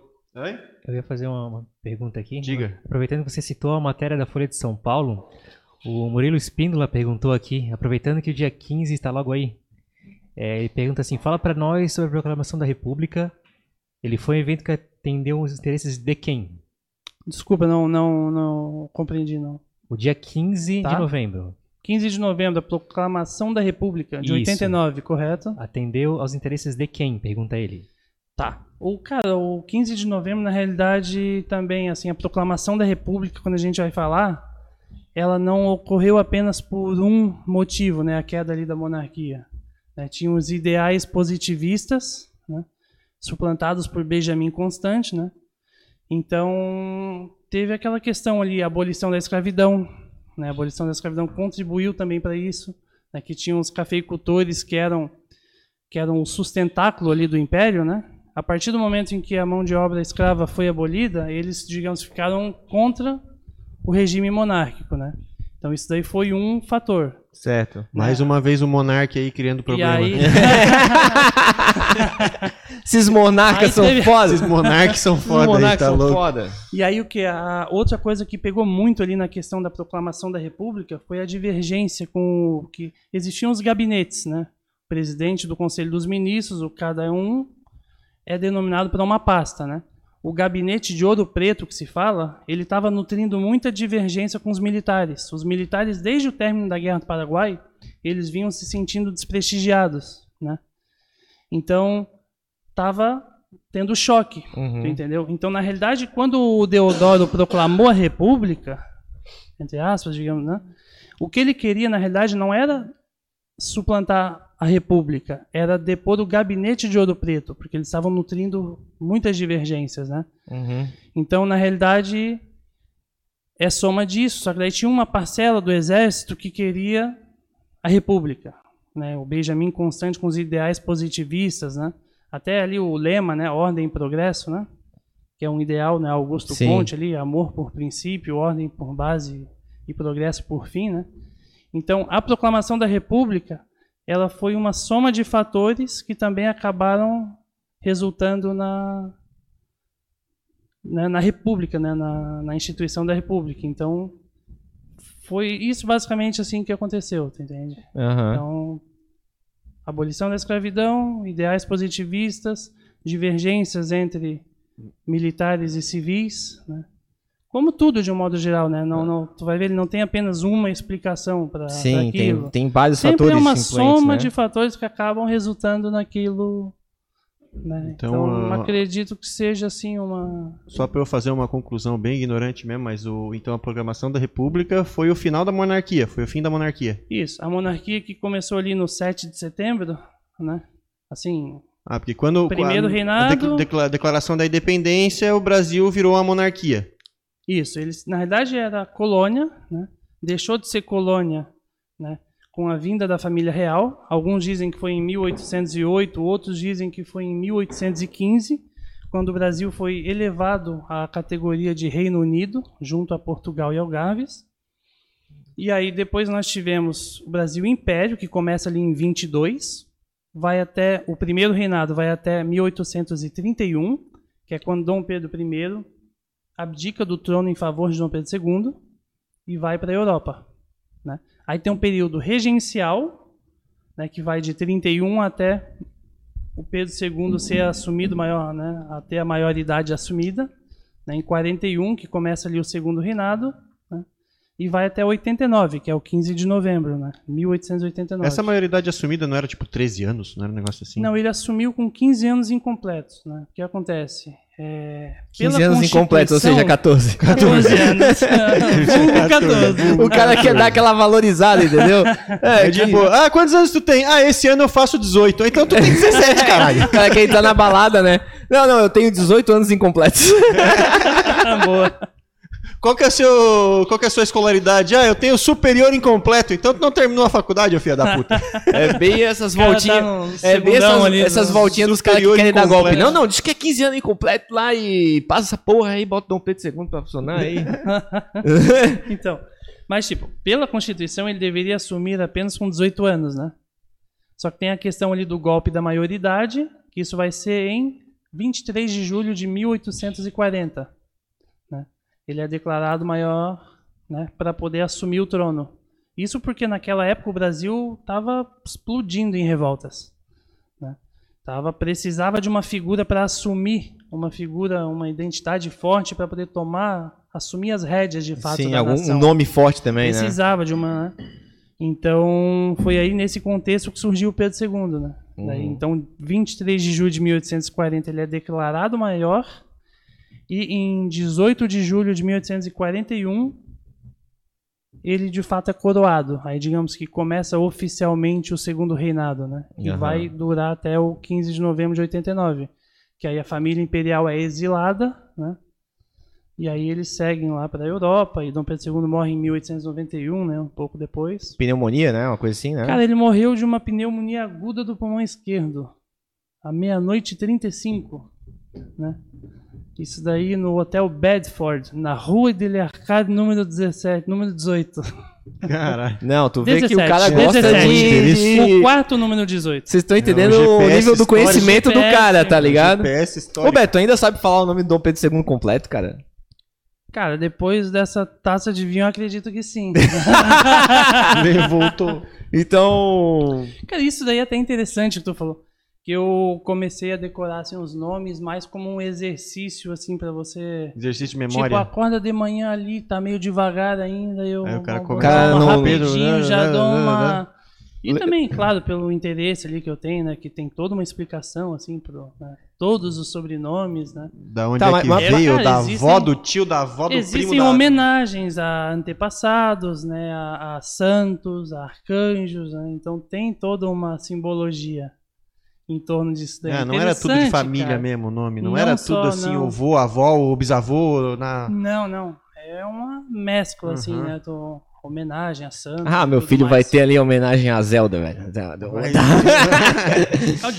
Dom Pedro II é Pedro de Alcântara, João Carlos Leopoldo Salvador, Bibiano, Francisco Xavier de Paula Leocádio, Miguel Gabriel, Rafael Gonzaga de Habsburgo e Bragança. Esse é qual? Aí Esse é tem- qual? Esse é Dom Pedro II. Imagina a mãe dando uma bronca no filho. Putz, é só Pedro de Alcântara, é basicamente ali o primeiro, né? Imita Só- aí a a mãe do cara dando uma bronca braba com, com o filho. Fala aí, fala aí. Filho! Pedro! É muito. Fala aí, fala aí. Como é que, como é que ia ser? Como é que ia ser? hein? Como é que ia ser, né, velho? Ela eu já tinha não, que eu- puxar eu, o eu já fôlego, não né? lembro mais nem dos dois primeiros. Eu já, também não, é E aí, Pedro de Alcântara, ver, acho que ver, é. Eu acho que aí também tem Dom Pedro I, que é, vamos ver, esse daí eu não sei se é Pedro de Alcântara, Francisco Antônio, João Carlos Xavier, de Paula, Miguel, Rafael, Joaquim, José, Gonzaga, Pascoal, Cipriano, Serafim. Aí Muito tem Dom bem. Que é João, Maria, José, Francisco Xavier de Paula, Luiz Antônio, Domingos, Rafael de Bragança, e por aí vai, né? Vai, por aí A vai. gente Hã? vai. Bem melhor agora, né? Ivan? Imagina tu, tu com seis anos ter que botar na prova isso, cara. Não tem como. Não, não tem. Isso aí era o tipo de pergunta em prova que não Cara, servia é pra nada. basicamente, basicamente Não, eu digo assim, segundo- sabe quando o cara ganhava ponto? Sabe aquele professor que. Não, se botar o ponto nome eu extra. dou um ponto na Dou um prova. ponto extra, Não, esse aí merece, né? O cara tem que botar 27 nomes, senão. O- Mas, cara, Mas assinava basicamente Pedro de Alcântara. tá, e daí o, o Ah, Ele Brasil... ele- resumia Ah, tá, mesmo, né? tá. Faz sentido, faz sentido. É. O Brasil ele passou a ter presidente quando virou república. Exatamente. Então quem foi o primeiro presidente? Marechal Deodoro da Fonseca. Aí depois Ah. você Floriano Peixoto, que eles Por isso que tem a uma, umas ruas, umas República- avenidas aí. Não, aí vai fazendo Marechal sentido, tá Deodoro. ligado? Ah, lá, aí na, lá na Deodoro. A República da Espada ali. Tem né, no, que no centro de Floripa tem uma Deodoro da Fonseca, não tem? Não tem uma Marechal Deodoro? Com certeza deve ter, cara. Eu não. É a rua. Ô, fala no microfone, a rua ô, do diretor, Bob's por é favor. a... Todas. O. Ô, não diretor, era Trajano? fala no não microfone, era diretor. Trajano aquela do Bob's ali, não? Trajano? Não é isso, eu não sei. É, se não, a do Bob's é a Trajano. A do Bob's é a ali Trajano. do É, Palácio é. Cruz de Souza. Isso, a, a É, do mas a Bob's eu acho que é a Deodoro, tem Trajano, mas tem uma. Deodoro, tem. Tanto a presidentes, assim. De um modo geral, o que acontece? Quando proclamaram a República, né? Tudo que era Praça Dom Pedro II, tudo que fazia referência ao Império, na realidade eles apagaram. Virou os Tentaram marechais. mudar tá. os heróis, entendeu? Tentaram recon- construir uma nova identidade. Reescrever a história. Então, se eu não me engano, até que em Floripa ali, a Praça 15, se não me engano, era a Praça Dom Pedro II. Posso estar falando besteira, mas agora... Mas a tua memória te traz esse meio que essa ideia aí. é, é, Deixa eu te perguntar aqui, aproveitando essa pausa aqui, o que que o, que o Murilo falou assim, interessante. A queda do Império praticamente foi um ano depois da abolição da escravidão oficial. Exatamente. É, deve ter pesado bastante, ele bota assim. Então é isso, a, a- abolição da, escravi- da escravidão foi tipo assim, a pá que faltava para o Império se acabar. Na Ele, realidade, ele já vinha fraco, né? Enfraquecido. né? contribuiu, contribuiu bastante, mas não foi o principal fator ali. O que pegou mais foi ali nessa questão da questão militar, que inclusive falam, né? né? Que teve um desgaste ali, tu entende? Então, essa divergência entre os gabinetes, tanto é que Deodoro, quando tava, tem toda aquela questão aí, quando ele demitiu, quando ele estava ali para demitir o Ouro Preto, né? Uns dizem que ele havia dado um viva ao imperador. Ele era, um- cara, a monarquia, a, a república, ela foi proclamada por um monarquista ferrenho, que era Deodoro. Ele era monarquista, assim, há meses atrás, as declarações que ele dava dizendo que Brasil e república são coisas que não Que não conversa. que não batem. Então, não foi ali pelo ideal republicano, por ele, né? Sim, Eles acabaram usando a Deodoro, que era uma figura influente. sim. Eles precisavam de um nome de alguém. Que segura a ponta. Ele era um, o que se chama de tarimbeiro, que era um militar antigo, assim, com, né, com moral. Respeitado. Cara, é, precisavam. Sem ele, não teria conseguido a proclamação da República. Pô, mas um Então, cara um que era, que era pró-monarquia deu o próprio nome pra. pra... Pô, sacanagem, pô. Foi na realidade porque a questão ali das fake news. né? Eles tinham falado que o Pedro II tinha, com a queda de Ouro Preto, eles falaram que ele colocou Silveira Martins para substituir o Ouro Preto no gabinete. Só que o Silveira Martins, só que na realidade não tinha acontecido isso de fato. Eles pensaram em colocar o Silveira Martins, mas ele não estava na cidade e acabaram, né, colocando outra pessoa. Mas aí lançaram essa daí pro pro Deodoro e falaram, ah, vamos colocar o Silveira Martins no para ocupar o cargo da presidência. E o cara ficou puto, porque o Silveira Martins era um rival dele antigo. Uhum. Isso lá no Rio Grande do Sul, há muito tempo atrás, eles tinham disputado o amor de uma mulher. Bah, Então ele falou, bah, botou esse cara Bah, aí. comeu minha mina, esse filho da puta. E aí o cara acabou não, ele não levou a melhor. E ele ficou muito puto da cara quando, bom, Pedro vai colocar, eles eram muito amigos, Dom Pedro II e o o, Deodoro. Deodoro. Foi a primeira talaricagem aí da É. Cara, não, isso aí não foi o primeiro, ixi, já Ixi, já rola muita. coisa, cara, mas assim, então falar, ele, né, pô, o cara deu essa daí, então ele acabou, na realidade, indo mais por isso, né? Eles acabaram fazendo um jogo e usaram, de certa forma, o Deodoro como né, o precisava para poder fazer aquilo acontecer, né? Então, quem de fato queria suplantar a República era o Benjamin Constant. Ele que trouxe ali o- os ideais positivistas para poder. Pra, pra, pra... Então, como tu estava falando inicialmente ali da questão da abolição da escravidão, né? Uhum. Ela teve influência sim, só que não foi o, o principal ali para que acontecesse essa. Né? Tá, o Marechal, então, ele não foi eleito, né? Pegaram e me- meteram ele lá. Ele entrou já. Já, Mas- ó, declamar a República, o presidente vai ser eu. Primeiro o presidente, aí depois Floriano Peixoto, E quem que, que, foi é o... Marechal de Ferro, que eles falam pela forma com que ele Conduzia a parada. conduzia a questão. Até tem ali a questão da, da Revolução Federalista, aqui em Atomirim, os fuzilamentos. Moreira César, que era um coronel, que era o cara que ia lá e Foi matava o Floriano, né? Floriano Peixoto era o Então, por isso que presidente. o Peninha sempre critica muito o nome Sim, de. Florianópolis, Florianópolis. porque quando o Floriano veio aqui, ele matou uma raça aqui. Foi uma espécie de castigo, de É. humilhação, né? Vou Tipo colocar assim- o nome que era Desterro. E Aham. muita gente ainda hoje em dia chama de Desterro, prefere Ilha do chamar Desterro, de né? Desterro.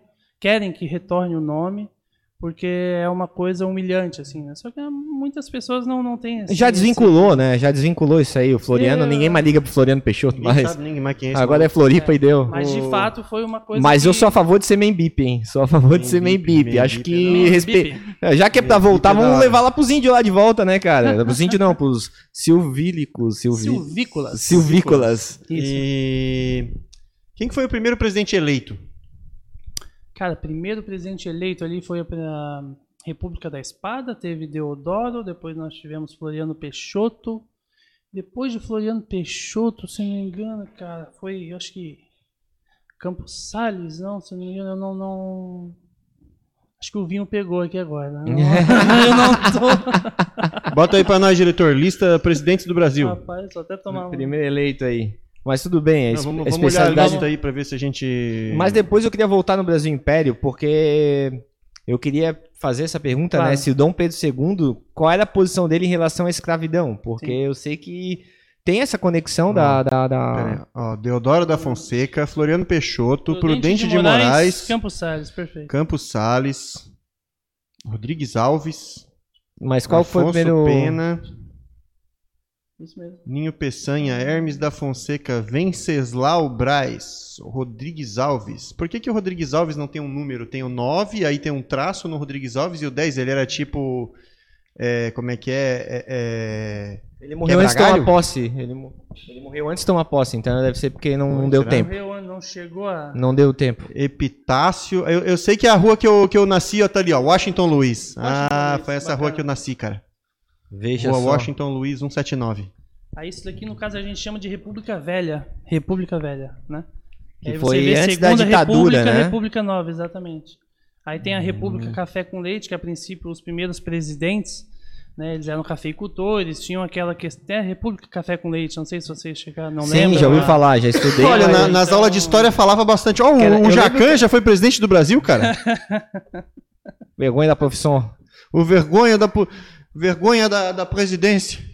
O, o café com leite que eu lembro era que assim, era Minas Gerais e São Paulo que mandava e deu. Era aquele Era eixo isso ali aí. que era o basicamente Aí eles tocavam lá, eles ficavam falando assim, olha, agora é você que manda, me ajuda que eu te ajudo. Aí ele passava pro outro, você que manda. Aí até que acho que Getúlio, junto com a Pernambuco, né? Foi ali, né? Getúlio e Pernambuco ficaram meio puto com isso aí e deram uma. Caramba, teve presidente pra caralho. Ó, ali começou a, a- a foto colorida, ó. Foi em 1974, ó, começou as câmeras coloridas. Cara, falando em foto, cara, foi na década de 40 que foi introduzida a Tancredo, fotografia no Sarney, Brasil. Collor. Tamar Franco, Como é que é? Fernando Henrique. Daguerreótipo. Ó, eu lembro Que que do é é Fernando o nome? Henrique, cara. Daqui a Primeiro pouco que eu a gente lembro. já... Fernando Henrique é o primeiro que eu já tinha consciência pra lembrar, assim. Eu fui Fernando Collor, cara. Eu lembro que o Fernando Fernando Henrique, Collor quando ele foi o primeiro o- presidente que eu lembro, assim. O Fernando Henrique impl- implantou o Plano Real, né, Ah, e cara? Tama Franco, eu lembro de Tama Franco, cara. Aí eu lembro que a gente tava na Praia do Sol. Aí no dia que saiu o Plano Real, a gente tava na Praia do Sol, lá no nosso, nosso apartamento de verão lá. Aí o meu pai me chamou assim, "Ivan, vem cá. Aí eu fui, né? Daí ele pegou e tirou do, da, do bolso, assim, uma nota de um real, mano. Aí ele me deu uma nota de um real. Aí eu olhei assim, cara, o que, que é isso? Um real. Aí eu fui lá, chamei o Vitor. Ô, Vitor, ô, pai me deu um real, cara. Daí o Vitor olhou assim. Caralho, velho, um real! Dá pra comprar um Kinder Ovo! Aí a gente saiu correndo, foi lá no botequinho lá da Praia do Sol lá e comprou um Kinder Ovo, Cara. mano. Foi a Ô, primeira cara, coisa que eu gastei Kinder com um Ovo real era na minha emoção. vida, cara. Parabéns, Kinder Ovo. ótimo investimento.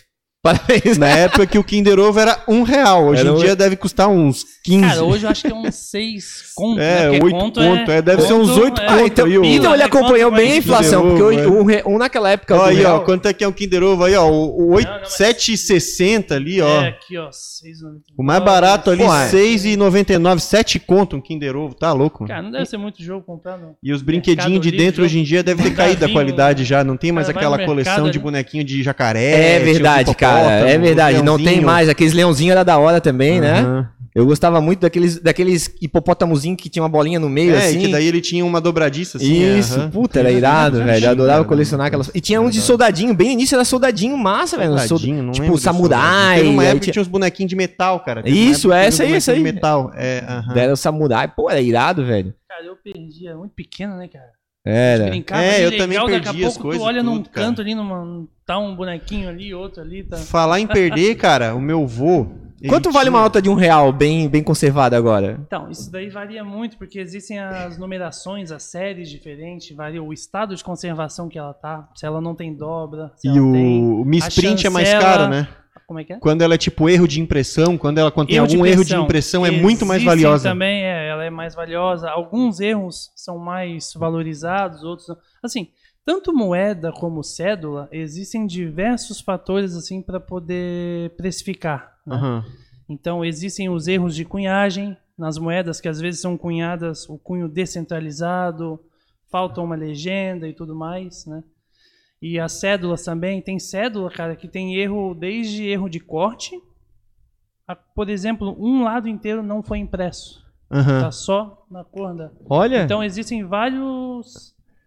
Eu lembro. Muito, né, mas e uma nota de um real assim, uma Ah, série uma no- comunzona é barato, cara. cara, tu bota tu no Mercado encontra- Livre ali, tu compra de boa. É? Tu encontra É aí, cara, tu vai compra por dizer cinco de pila. É, Será, será que. Cinco pila... Ah, então mais vale, mais vale o Mas, assim, mesmo. Uma comum, assim, Cara, tá pode ligado? ir de Não em cinco- estado de colecionador, de né? 5 a, acredito que 200 e poucos reais, sabe? Então, É, Esse é o range. De Oi? 5. Essa, essa é a pode amplitude, assim. Também. Isso varia muito que o cara que tem uma cédula dessa, ele pode pegar e jogar 500 pila, por exemplo, sabe? Só que n- Se não- ninguém tem uma igual aí a dele, ele tem define gente o preço que vai que lá ele e quiser. compra, por exemplo, às vezes desconhecendo, entende? Aham. E é muito mercado ali também, entendeu, né?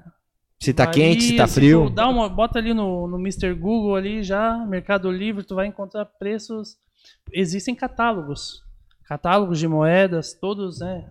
Esse catálogo aqui vale por dois anos e tudo mais, para poder as pessoas se.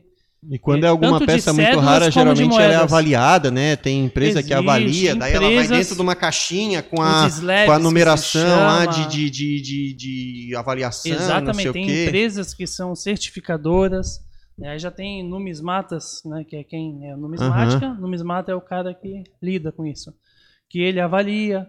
Então tem numismata que pô, não tem muita manha das paradas ainda, tem outros que já são. São Paulo, Uhum. cara, é o centro do. Assim, é a capital ali do. Curitiba tem muita gente boa também. Eu tenho um perfil ali no Facebook ali que eu, eu compro, eu vendo, eu negocio também, né? Então, Aham. Porto Alegre tem muita gente boa também nesse ramo, mas São Paulo é basicamente ali o Eu vi uma vez no, eu vi uma vez no, no trato feito, trato feito. né? é, o cara levou uma uma folha teste de impressão de dólar, Sim. que era uma folha grandona com Sim, vários sim. dólares impressos, só que sem cortar, antes de Isso. cortar. Só que era uma folha teste e ela tinha um erro de impressão, parece que tinha alguma coisa escrita errado, um negócio Sim. assim, então ela era tipo muito rara, tá ligado? Sim. Porque além de ser uma folha teste, que já é um negócio difícil de conseguir, porque geralmente eles fazem lá o teste lá na casa da moeda lá fora, e sei joga lá. fora, Sim, destrói, tá Eles ligado? comercializam também. A própria Casa da Moeda Americana, ela comercializa as folhas. Tem catálogos assim, tipo a folha com oito cédulas de um é um valor. Tem Ah. folhas com 15, 20 cédulas Aham. de dois, já é um outro valor, porque a cédula de dois já é mais Rara. Aí então tem. É, mas elas o- valem menos, né, daí? Valem, é. Porque Aí, que com nem erro de o- corte já é outro, já muda a história. O negócio já vai para outras cifras. É assim, que nem o próprio Rick lá do, do Trato Feito, eu vi ele falando uma vez que se algo foi feito pra ser colecionável, então não é colecionável. Tipo Parece. assim, as paradas mais valiosas é aquela que não foi feita designada pra coleção. Tem- Tipo, é que nem a Casa da Moeda, ah, a, casa, a própria Casa da Moeda tá vendendo notas de coleção. Aquela ali com certeza vai valer pouco. A que vale pra caralho é aquela lá dos antigamente, que não sei o que, que Então, é rara. Às vezes não é nem muito também a idade dela. O contexto da, da que ela passou conta muito. Eu vi também, inclusive no trato feito, tem um half dólar. É uma moedinha, cara, de 50 cents que foi vendida por milhões de dólares. Isso porque ela foi resgatada do naufrágio do Titanic. Só porque ela Olha tava só no que loucura. Titanic. Então o contexto daquilo ali também influencia muito para Sim. o que influencia? O estado de conservação, claro. Isso daí depende muito. Mas se é uma peça muito rara, ela pode estar o bagaço. Ela vai continuar valendo. É, é um, Cara, mas é eu um- não é um produto de cunhagem, entre isso. a raridade, o Isso. estado de É, o conservação. estado de conservação, o número de cunhagem dessas peças, ou de impressão, que é no caso cédula, é impressa, né? Uhum. Moeda é um cunho. E o número de cunhagem né, ou de impressão, né, a chancela das cédulas, por exemplo, se é um presidente, um, um ministro da Fazenda que ficou pouco tempo no cargo. Então, existem diversos fatores para poder precificar. Então, e, E a cada a peça história é da peça muito também, né, que a individual. gente tava falando ali do- É. Tem peças aí do, do Império Romano que tu encontra no mercado sendo vendidas por 50 pila. Sério? Pila. Ou, É, ou 50 ponto, pila é porque é barato. Se fosse 50 pila, né? Cara, É barato, nesses- então. nos encontros, tu encontra encontros, encontra muita coisa. Encontra muita coisa. Uhum. de- É Eu- o mundo do colecionismo. Por que, é que as moedas loucura. americanas são as mais caras? É porque o pessoal lá é mais rico? Cara, não necessariamente. Tem muitas É pelo é, contexto moedas histórico, e né? brasileiras também, ou, ou de outros países da Europa, que são Porque uma certa Mas- vez eu vi um ranking, as moedas Tá. mais caras do. Só que pode ser um ranking que mal pesquisado. sim, Mas assim, Não, as mas- americanas tinham. alcançam cifras altíssimas. Pô, cara, eu não consigo. Tipo O contexto ali também, muita coisa Mas- ali mas da pela guerra questão da civil, história, né, da- história. aham. É, porque a A da numismática nos Estados Unidos da América é muito forte. Aham. É, lá é assim, as, Os as maiores mais certificadores, valor, então. certificadores do mundo São são lá. lá. Existem feiras, conferências e tudo mais, né? Fugindo Uhum. um pouco É. da moeda, eu lembro de uma. Falando ali que a gente tava falando da história da peça, né? Sim. Também do trato feito. Uma vez um cara levou lá uma pistola Aham. que ela, ela pertenceu a um.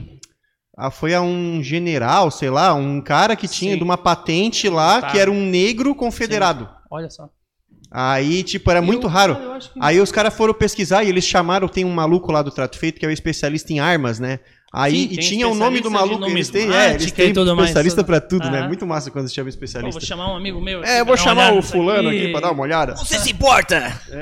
Não, aí quando o cara chamou lá Chamar e tinha o o- nome do maluco gravado na arma, né? Daí ele encontrou num livro da história, num livro lá de história da Guerra Civil, e ele descobriu que naquela região lá tava faltando soldados e tal.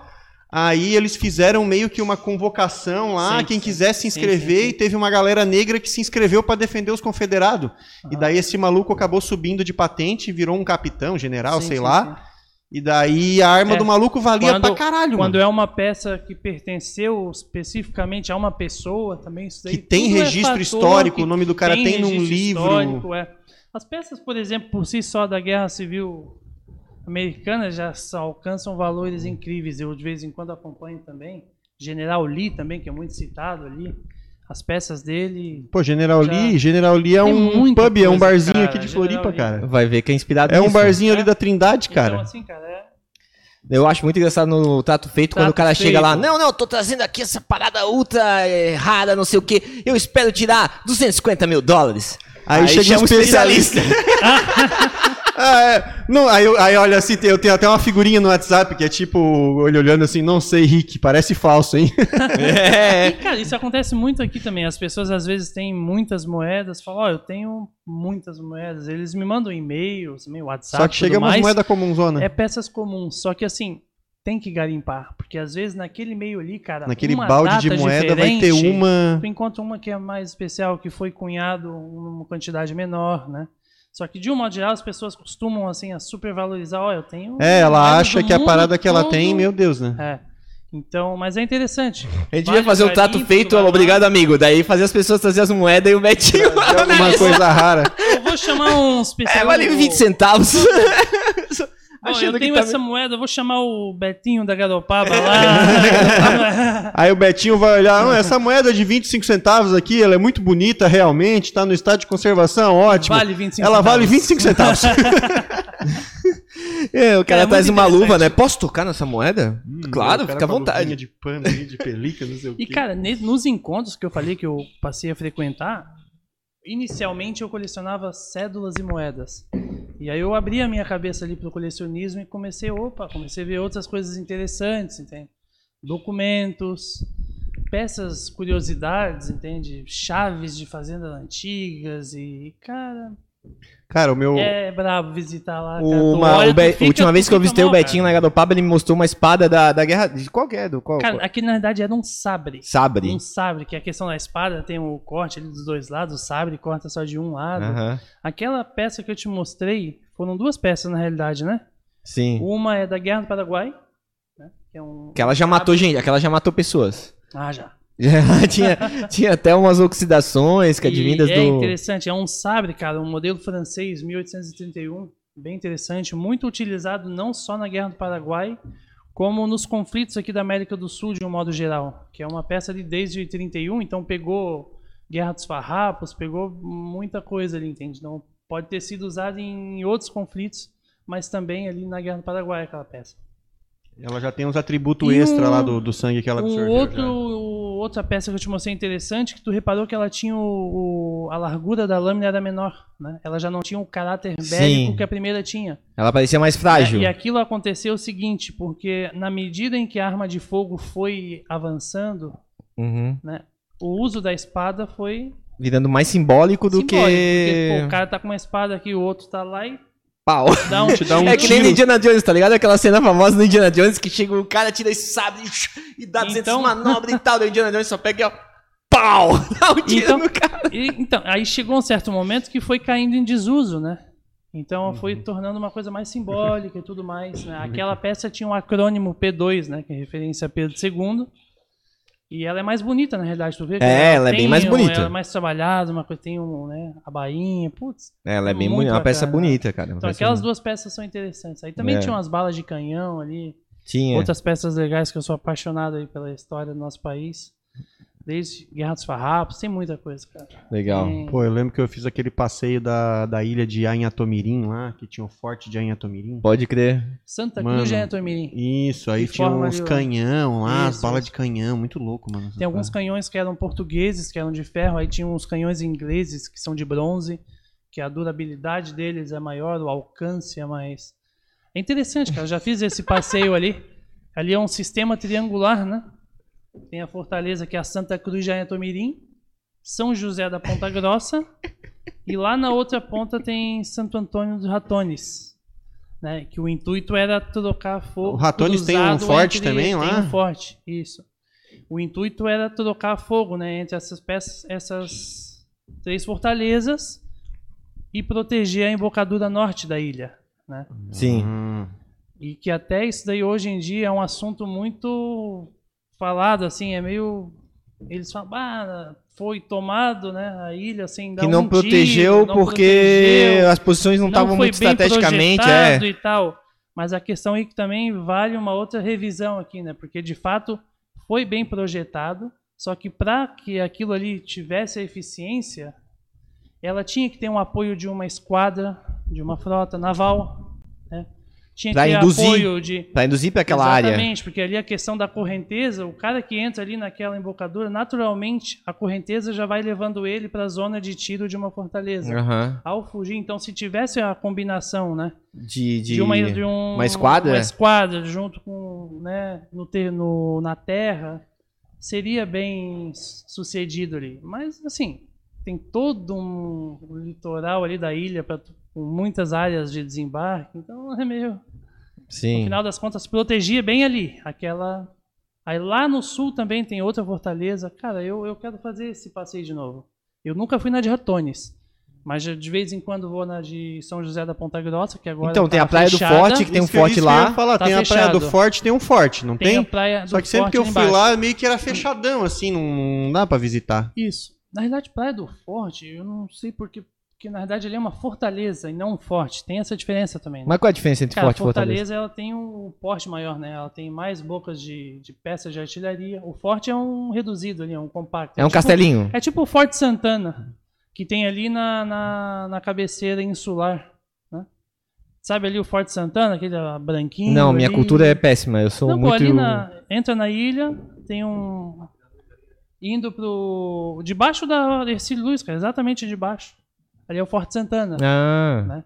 A, a dimensão é menor. né? Entendi. Tem poucas boas peças de artilharia. Ali é um forte. A fortaleza já é maior. já é uma estrutura maior E já. aí, então, é, é a fortaleza de São José da Ponta Grossa. E tem ali a Praia do Forte embaixo, né? Que inclusive hoje eu fui lá.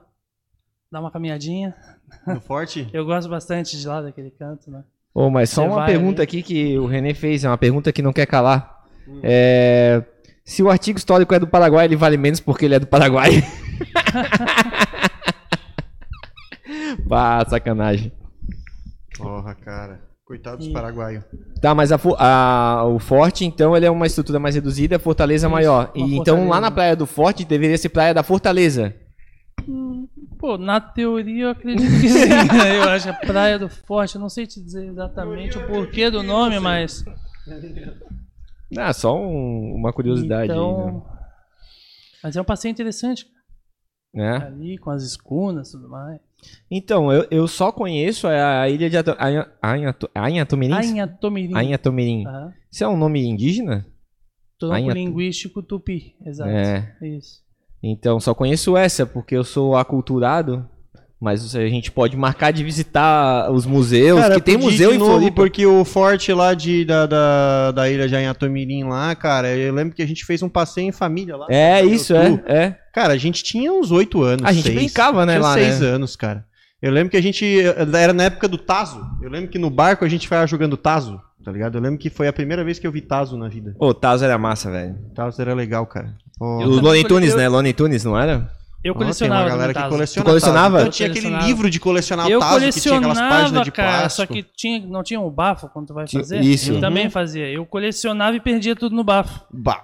Cara, eu tinha um, É um, um, um- Como é que é? Um ranking de ganhos e perdas semelhantes. Eu conseguia manter, assim, uma certa. Um, tinha um dias que eu ganhava, que no colégio era uma febre, né? Mano, Tu- eu tu- ganhava mais do que perdia, porque eu não comprava muito salgadinho assim, né, e tal. Porque Eu comprava. Ah, pode crer. A minha mãe e meu pai incentivavam muito a não comer, assim, ah, porque é porcaria, não sei o quê. Ah, esses é pai saudável, consciência blá, blá, aí, blá. esses pai consciência Aí eu, merda. pô, eu queria sempre comprar pra ganhar os Tazo e eu tinha muito poucos. Então a a minha maior fonte de Tazo era batendo Tazo do que do que comprando o salgadinho, cara. Aí tinha os Master Tazo, que era aqueles grossos assim de, de Ô, plástico, Master que Tazo, que quando o cara tinha, velho. Nossa. Eu tinha um Master Tazo do Looney Tunes, que era meio semi-transparente. Ô, assim, tu roxo. tinha esse, cara. Do Looney Cara, Tunes, eu- não, eu tinha um que era daquele, como é que é, do Animaniacs. Animaniacs, Eu já era uma um geração Master segunda já, já era uma segunda geração. É, o Eu- do Looney Tunes foi a primeira geração. Eu Primeira ia mais geração. pelo salgadinho. Eu comia, se tivesse tazo, beleza, ia lá, jogava, perdia. Quase comi o taço. Ficava com os dedos tudo fedendo chulé, sabe Dava- aquele fandango Sim, lá, aquele ele lá. todo... Aquele de bolinha amarela, aquela desgraça. Passava no bola. cabelo, já ficava aquela coisa. Meu Deus do céu, mano, essa é boa, cara. É, né, eu, eu, eu sei lá, eu tinha e fazia minha mãe comprar. Minha mãe também era anti-salgadinho, né? Então ela limitava semanalmente a quantidade de salgadinho possível, assim. Uhum. Pra mim era só quando tinha passeio, por exemplo, assim, tinha um passeio do colégio que a gente ia visitar um museu, sei lá onde, aí ia de excursão de ônibus. Aí a, a mãe comprava assim aqueles paga... tinha uns pacotes na época que era cinco salgadinhos sortidos assim, uns pacotinhos pequenininho. Aí eu, pá, era a minha felicidade desses passeios do colégio é que eu podia comer salgadinho, tomar refri. Pô, beleza. E cara, eu ia falar o meu avô tinha, cara. O meu avô tinha. Na- depois que meu avô morreu, tinha a garagem lá na casa dele com um monte de coisa. E ele tinha um baú de madeira que tinha chá, tinha uma- um cadeado com chave e tudo. E era um baú socado de moeda antiga, cara. Só que, pá, daí o baú ficou comigo. Eu gostava daquele baú, aí eu levei aquele baú pra casa. Só que eu era uma criança muito descuidada com as coisas assim, cara. Então aquelas moedas iam rolando nas gavetas, eu rolando no chão. Aí a minha mãe ia limpar a casa, varria, já jogava fora, cara. Daí acabou aquelas moedas tudo, cara. Aí Eu fico sempre pensando, a maioria era moeda comum, assim, né? Era moeda de cruzeiro, cruzado, Sim, assim, sim. moeda comum. Mas sei lá, né? Vai que naquele baú inteiro, assim, não tinha uma moeda rara, assim, cara. Podia ter, cara. Pensou, cara, tem uma moeda de uns muita 250 peça mil dólares. se perde, assim, né, cara? As paradas vão aumentando a raridade com o tempo. Então. Porque assim, ah, beleza, foi fabricado muita. Mas às vezes a peça, como na época dela ela não tinha muita importância, ninguém se preocupou em guardar. Pois é. então a grande maioria vai se perdendo e a parada que não era pra ser rara fica rara porque É, porque se tipo, perdeu. tem aquela cédula. Tu não pensa no que, que ela vai valer futuramente, que o teu Uhum. neto vai colecionar. O cara tem aquilo ali e vai gastar. E, tipo, saiu de circulação, ou seja, ele não dá a importância, digamos, né, que ela... Uhum. E tem muita peça aí, cara, que valorizou com o tempo. Tem outras que valorizam mais, outras menos, né? Uhum. Então tem um. Vou dar um exemplo, cara. Uma vez que eu fui para São Paulo, tem uma peça de 200 réis, que é de 1886, é uma moeda. Dependendo do estado de conservação, essa peça pode ir de 150 reais a 900 reais, por exemplo. né? E eu, na época, o desconhecimento que eu tinha, estava começando naquela época que eu ganhei as peças né, da minha esposa, eu não sabia. Eu acabei vendendo um lote de moedas para um cara, anunciei na internet, tipo, 15 moedas de 200 reais e a foto. O cara olhou, eu tinha colocado o valor, parece que 100 pila. 100 pila ou 100, como é que É, sem pila. Porque tu achava que era pouco. Eu achava não, que ah, eu é não. 100 pila, tá de boa. Na real, para mim, aquele 100 pila, pô, tava legal. Uhum. Só que um cara olhou, ele viu uma data específica ali no meio, tipo, ele beleza, ficou o ligado, cara, ele era quieto, né? é, Ah, o cara era colecionador, comerciante. Ele Malandro. pegou, Aham. não, beleza. É isso aqui. Aí ele comprou, eu, maravilha, 100 pila. Pesquisando depois eu descobri que aquela peça, no estado de conservação que ela tava, ela valia, pô, pelo menos uns 600 reais. Só aquela, a 200 reais de Uhum. 86. Então eu vendi, putz, fiquei mal, me arrependi. Aí fui para São Paulo, num prédio onde tem muitos colecionadores, né, da Sociedade Numismática Brasileira. Chegou, eu vi uma caixa de moedas. Eu falei, pô, eu falei com o cara, deixa eu dar uma garimpada aqui, posso dar uma olhada para ver o que que tem? Tem, Beleza. tem um certo prazer no mismático, assim, de, de, de garimpar, não? Pô, tem, cara. Tem, né? Tem, tem, tem, sim. E aí eu, ele falou, não, pode garimpar. Eu acabei de comprar esse lote aí de uma determinada pessoa, nem cheguei a, a garimpar ainda, mas ele tava fazendo outras coisas.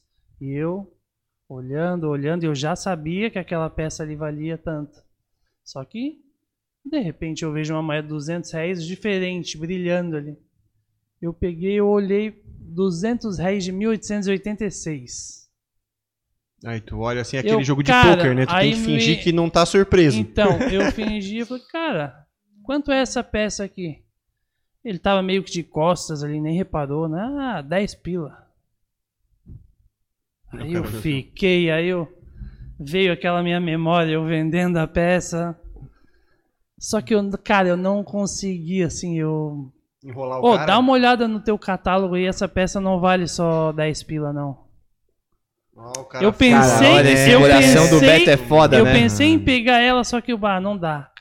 O- Só que o estado de conservação daquela peça, cara, tava o que eles são. Existe Tá, mas quanto que ela valia no final cunho. Não, naquele estado de conservação, cara, em torno de 900 reais. A gente vender por 10 Porque reais, existe assim, velho. Ah, eu Ele comprava, distraído, Faz cara. parte, faz parte do é, jogo. Mas na hora ali eu pensei, não, Ah, dava não dá 50 certo. pila, velho. O cara ia ficar feliz da vida e tu também. E aí eu tá mostrei, ligado? Tá, aí- tá, vou te dar 50 então. Então, daí o cara veio. É, deixa eu dar uma olhada. Ele tava distraído, fazendo outras coisas. Ele veio, deu uma olhada assim, ele. Putz, cara, quase fiz cagada. Ainda bem que tu me avisou. Bom, se tu quiser, eu posso te vender aí. Te dou um desconto, uns 400 pila. Eu, não, não valeu, cara. não tenho condições. Porra, inflação. E assim, até Faz um hoje eu não- até aí, hoje- hein, cara. Tu ia, tu, eu ia levar por 10, hein? Faz um Até hoje eu não tenho essa peça. Só que eu já desencanei, eu não. Já desapegou. Ah, Já pior que- essa peça do eu não, porque se tu coleciona por data, tem existem diversas formas ali de colecionismo. Tem gente que coleciona, por exemplo, só peças que tenham imagens de presidentes. Tem outros que peças só com fauna, outros só com flora. Uns colecionam por data. Tem Aham. que ter todas as datas de uma determinada série. Ou de um Por período histórico data, é, específico. por data, cara, acaba sendo muito caro. Tem que ter grana para poder colecionar. Certo, certo. Tem gente que coleciona por tipo. Aham. Tipo, ah, uma, existe uma série que é 50 réis, 100 réis e 200 réis. Se o cara vai... Bom, eu quero todas as datas de cada uma dessas peças. Aí, O cara tem aquele set É. completo. é, aí eu completo. Completar o Aí set. precisa de bolso e tempo, cara, porque...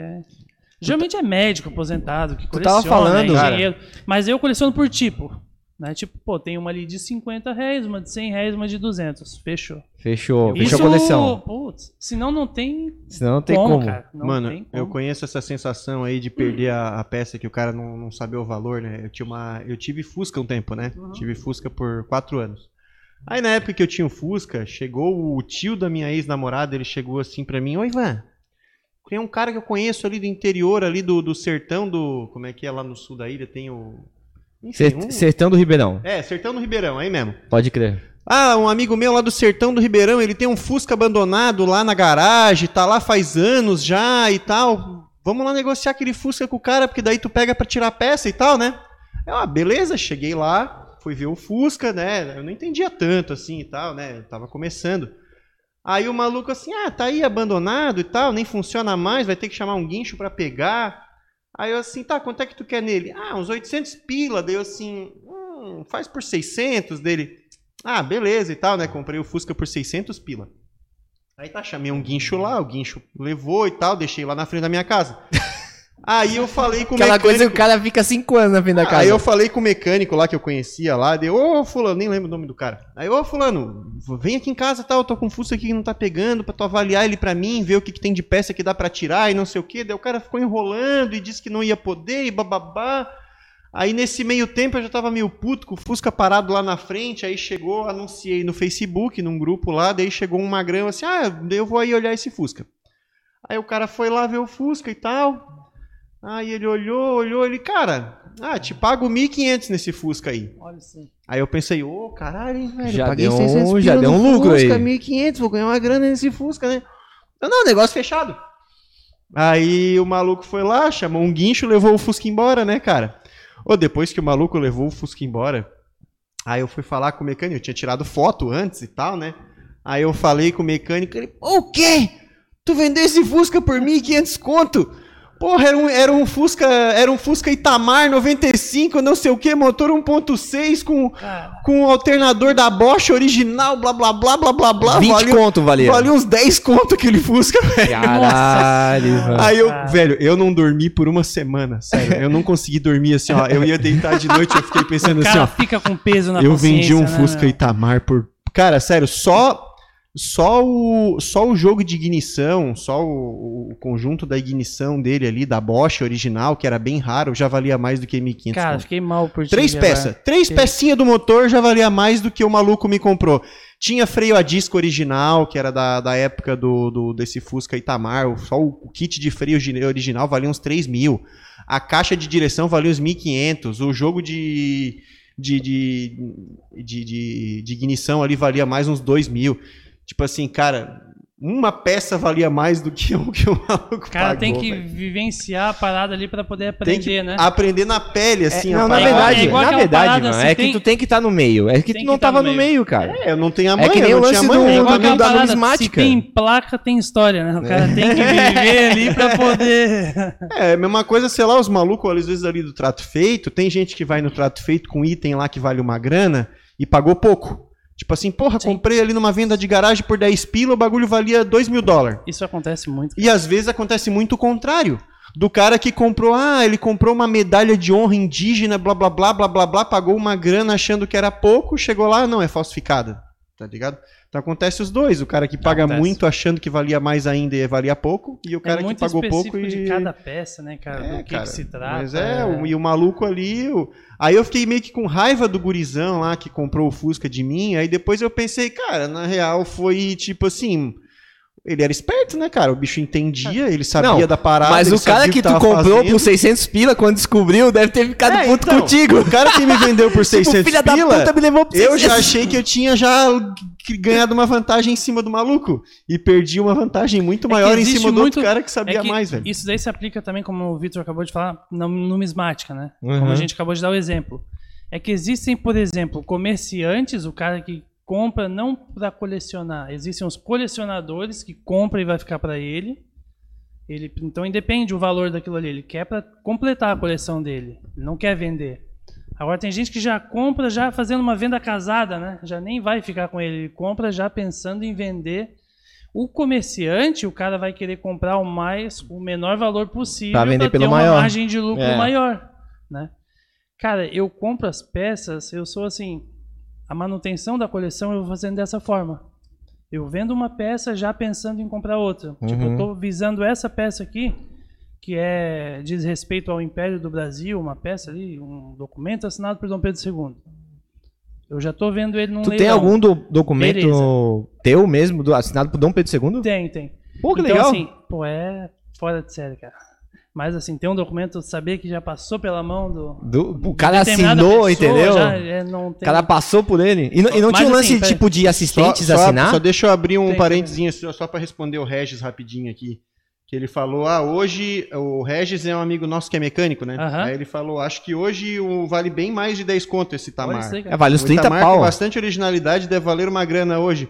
Sim, Regis, eu tô ligado, só que tinha alguns probleminhas, né? Ele tava com quase 10 anos de documento atrasado, a lataria tinha vários buracos podre porque ele ficou numa garagem que tinha goteira, mas por outro lado, sim, ele era, Era- bastante original, cara. era um O- o, interior era todo original, é, motor, kit de ignição, tudo original, volante, etc. Assim, ele- as peças estavam tudo originalzinho. Só que pra colocar ele pra rodar ia ser um pouquinho mais caro, assim, daí ele desvalorizava por isso. Mas, mas para tirar a peça, cara, nossa, valia Sim, uma grana. sim. Mas, Mas saca, voltando aí isso pra- daí. A gente tá falando ali do- dos comerciantes, o cara que quer ter lucro e tudo mais, né? Eu, quando vou comprar uma peça, eu já aviso, né? Eu tenho uma peça que eu quero, então vou pegar essas outras peças aqui, por exemplo, que não me interessam tanto, para poder, né, levantar fundos para comprar aquela Sem outra contar peça. que tu sabe que tem peças que estão num preço legal, que tu vai comprar pra vender depois, pra fazer esse salto, Isso, né? Existem sites de leilão que você vê uma determinada peça que vale mais e que por pelo desconhecimento do cara ali, ele publicou da plataforma de leilão, ó, uma peça ele não descreve, ele, né, eu, eu sei, ó, aquilo ali vale mais. Daí o cara vai ali, compra, depois vai lá e vende por mais. Então dessa forma é que eu vou fazendo a, a- a manutenção aí dessa Da tua coleção. coleção, é, e comprando e vendendo e dessa forma né, formando um acervo que o meu é voltado ao período do Brasil E- imperial.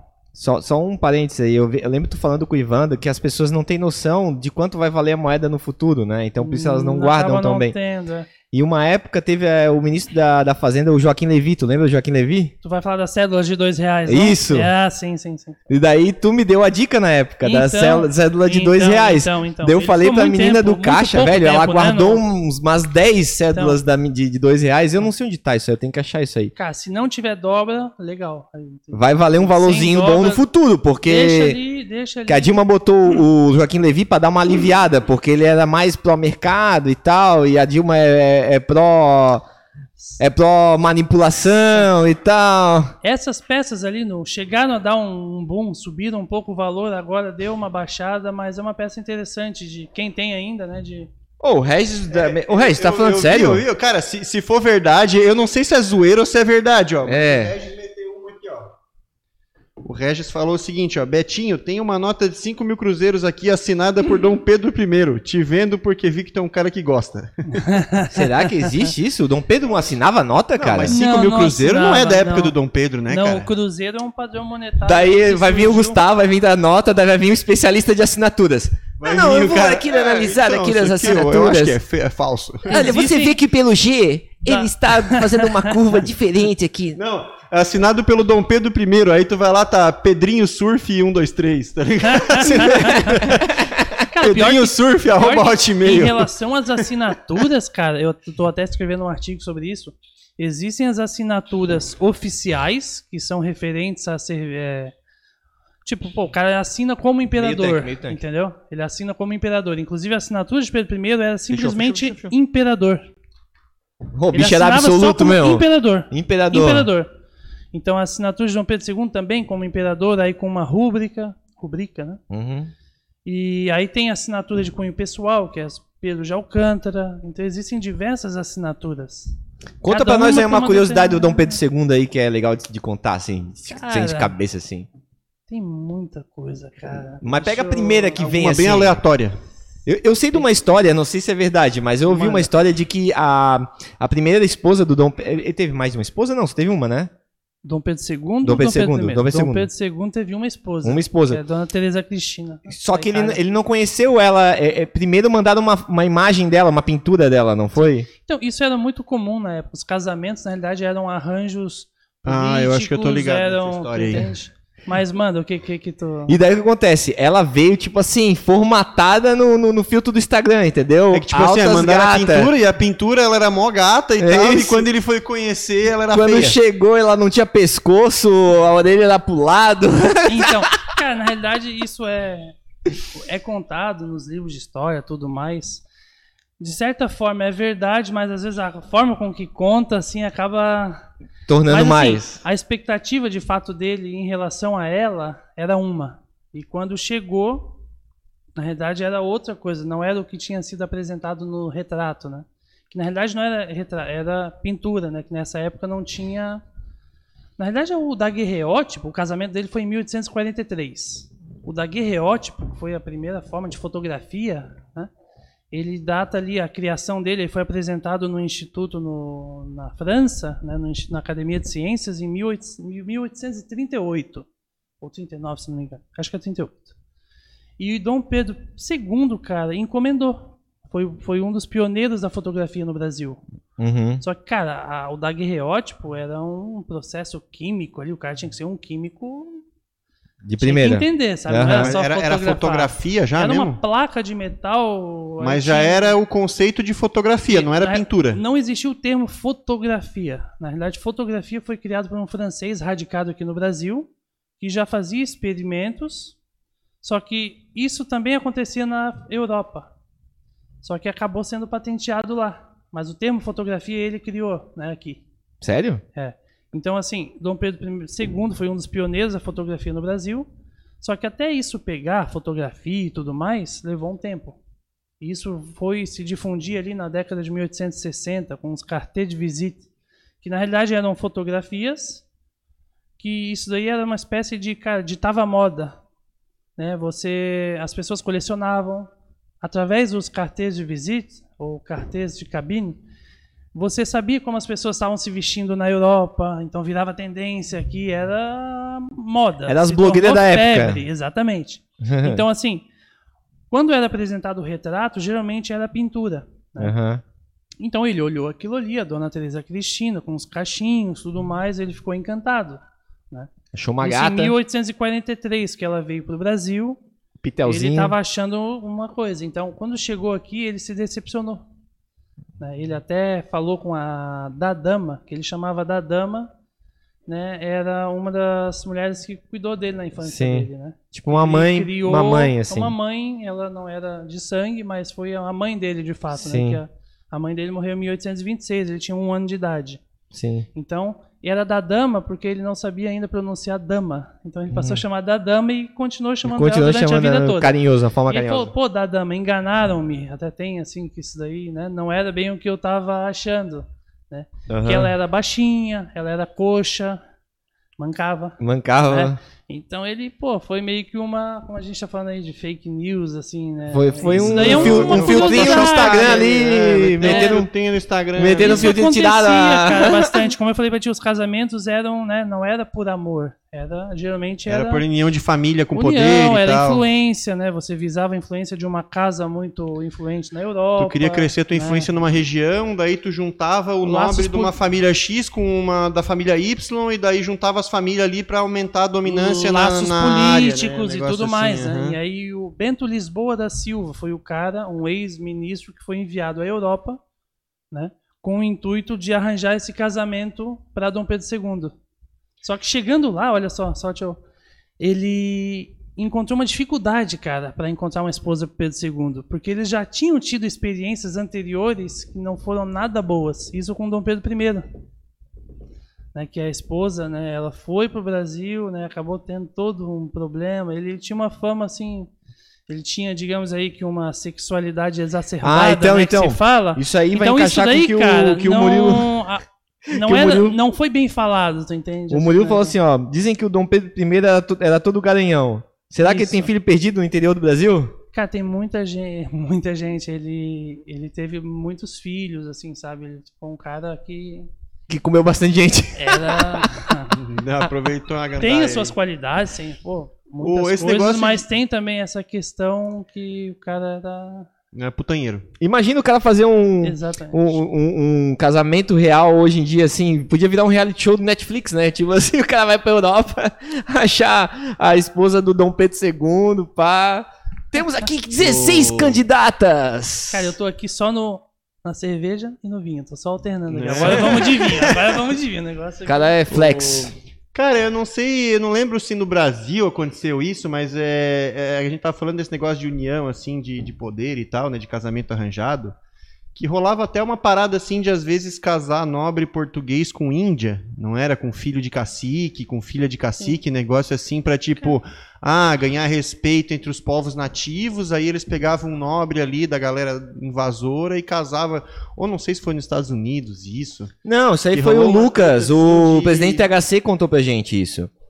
Foi? Foi, ele falou que é uma forma, porque não existia contrato pra índio, o índio não assinava contrato, mas uma forma de fazer acordos Ah, era é o verdade, casamento. Era casando uma filha. Eles casavam uma filha, ó. Tipo assim, ó. Tu tá me prometendo um contrato aqui de Que negociação vai- comercial e tal, então eu vou casar o teu filho com a minha filha. Pá, o vai Lucas, ser a pra esse bate-papo seria massa, hein, o matrimônio, né? Lucas, hein? O que se chama né, matrimônio, o que se chamava na época era um consórcio, não era casamento, se fala. É um consórcio. Consórcio. Então, olha só que Era bem que parada era. Nu e cru troço a bem- parada, tá ligado? Então, é um assim, consórcio. É uma forma de estreitar os laços, né? Tipo, Sim. o cara, como ali o Aleixo Garcia, existem outras pessoas, eles acabaram convivendo aqui entre a população nativa, né, que na realidade não é nativa, né? Os índios também tem aquela questão ali, né, que vieram para cá no início da era cristã, mas isso aí já entra por uma outra Exist- existiam outras tradições que habitavam aqui no Brasil. Mas é uma forma de estreitar os laços, né? Você cria. Existem relatos de casamento entre europeus com, com indígenas e que foram viver na Europa. Tem vários casos, né? É interessante, cara. É uma outra área que tu explora que vai para Uma, uma história que eu vi na internet esses tempos aí também, de que a gente tava falando da, da questão dos retratos lá, né? Antigamente, antes de ter foto, é, se fazia retratos com pintores, né? Tu pagava pintores para fazer sim, retrato sim. das famílias, das pessoas e tal. Isso, isso. Só que somente os nobres, pessoas muito ricas faziam isso porque esses pintores era eram muito caro. Era, tipo assim, era muito caro tu contratar um pintor para fazer um retrato da tua filha, da tua esposa, sei lá. E tem uma história de um cara francês lá, um nobre francês, que ele era muito mão de vaca. E daí, ao invés de pagar esses, esses artistas, esses pintores para fazer as fotos da família, ele falava: Ah, eu não vou pagar esse maluco aí pra fazer isso aí, eu mesmo pinto. Aí ele ia lá e pin- ele fazia ele mesmo, só que ele pintava mal pra caramba, ele não sabia pintar. Então ele simplesmente olhava assim e tentava fazer meio que os contornos e tal, mas sem muito preenchimento, sem muita pintura. E o nome desse cara, eu não lembro o primeiro nome, mas era, sei lá, Jean-Jacques Silhouette, alguma coisa assim. Aham. Que daí, Daí que veio o termo silhueta? daí veio o termo silhueta. Olha, Olha, esse Ivan, mais uma Foi- curiosidade foi- foi bônus. por causa dele aí, que surgiu o, o estilo de, de, de arte silhueta. Porque Olha. ele era mão de vaca e não pagava os artistas pra pintar Ele só a fazia o família, contorno. E só fazia os contornos. cara, Aí veio a silhueta. olha só. Aprendendo, cara. Muito, louco, né, Se eu fosse ele, eu já ia pegar assim, pintar a cara de preto do meu parente e botar na, num papel assim, ó. Pega aqui, pá, carimbar. Esses retratos. Isso, enfia aqui, deu, pronto, tá feito o retrato. Rapaz, aqui ó, por, por, por 10 réis aqui tá bem mais barato do que os 7 milhões de réis que os caras estão pedindo. Sabe que esses retratos eles eram muito comuns nas casas dos barões de café, né, dos, dos latifundiários, e tudo mais que tinham influência. Mas cara, pelos museus afora eu já vi cada retrato aqui, ó, brabo assim, ó, de De Ah, feio? pessoa feio, cara, que assim, Mal é, feito. mesmo sendo pintado por pessoas que já vi Comissionado, cada assim? coisa assim que olha Mas assim, da pessoa ser feia ou a pintura ser mal a feita? pintura. Ah, A o, o pintura, retrato assim, ser o- mal Pintura mal não- feita. Sabe quando tu olha Ah, uma, uma o tela, assim, o você tem um uma pouquinho mais- harmonia. Vou fazer a tua, vou fazer a tua Ah, cara, o cara é um pouquinho mais pobrinho assim, daí ele Tem uma chega, tipo, harmonia, ali, assim, ah, sabe? Uma peça toda ornamentada com a moldura de talhada em ouro, com ornamentos e tudo mais. Deixa eu ver aqui, Aí ele. Não, tipo, o cara. O cara chega assim, ah, putz, eu preciso tirar um retrato da família aqui, casamento da minha filha, mas porra, tá caro esse retrato aí, hein, mano. Ô, na real, me falaram que o, o, o sobrinho do meu vizinho ali também faz uns retratos ali, cara. Vou chamar o gurizão ali pra fazer que ele. É que nem Ele- quando o cara tem problema no faz computador. Não, não, eu tenho um 50 sobrinho. pila. É, ele fa- falou que formata meu PC ali por 50 pila, né? Tipo, ó, meu, meu sobrinho ali faz aí pra mim essa montagem aí por 50 pila. Aí chega lá o maluco, um desenhão. Ó, tá ficando. Pô, tá ficando profissional esse retrato aí, hein, Eu Vitor? tô falando, vou te cobrar 10 pila. Caralho, o Vitor é. Como é que é? Cartunista, cara. eu sou aqueles caras do Roda Viva que no final sai uma viadinha. Que esse programa do, do Roda Viva tinha até uma. Tem uma zoeira do, do Hermes e Renato. Que daí. Porque tá ligado que Roda Viva Sim, sempre sim, tem um sim, artista sim. que Sim, fica sim, lá sim. fazendo desenho, né? Aí do Hermes e Renato, assim, os caras lá fazendo uma zoeira. Aí chega no final da entrevista, ah, vamos ver agora então aqui os retratos que o artista fez da entrevista. Aí é uns bonecos palito, umas, umas rolas desenhadas assim, cabeluda, tá ligado? Aí, Pô. Vitor, tu pode sempre no final de cada episódio tu fazer o, o desenho do- dos convidados aí. Ou do... Não, agora eu dei uma matada Imagina, aqui porque eu tô deu sem uma- tempo. Mas ó, ficou, até ficou, né, ficou adequado, cara. Deixa eu ver. Até que ficou assim. Parece o Simpson. Até que ficou. Ô Beto, mas eu tenho uma pergunta aqui do Regis que eu fiquei curioso agora também junto com ele, cara. Manda. Eu tô falando, cara, saiu o retrato aqui, ó, já posso ser... Ó, se quem quiser me contratar, cobro dois reais o desenho, tá? Por enquanto tá barato. Vitor, o, o Gustavo Regis quer fazer uma pergunta ali. Isso, é isso que eu queria falar agora. É, ele falou assim, ó, que ele tem 200 réis de 1889, 89? 1935 e 1932. E um Fusca. Quanto que um vale Fusca esses Itamar. 200 réis dele aí?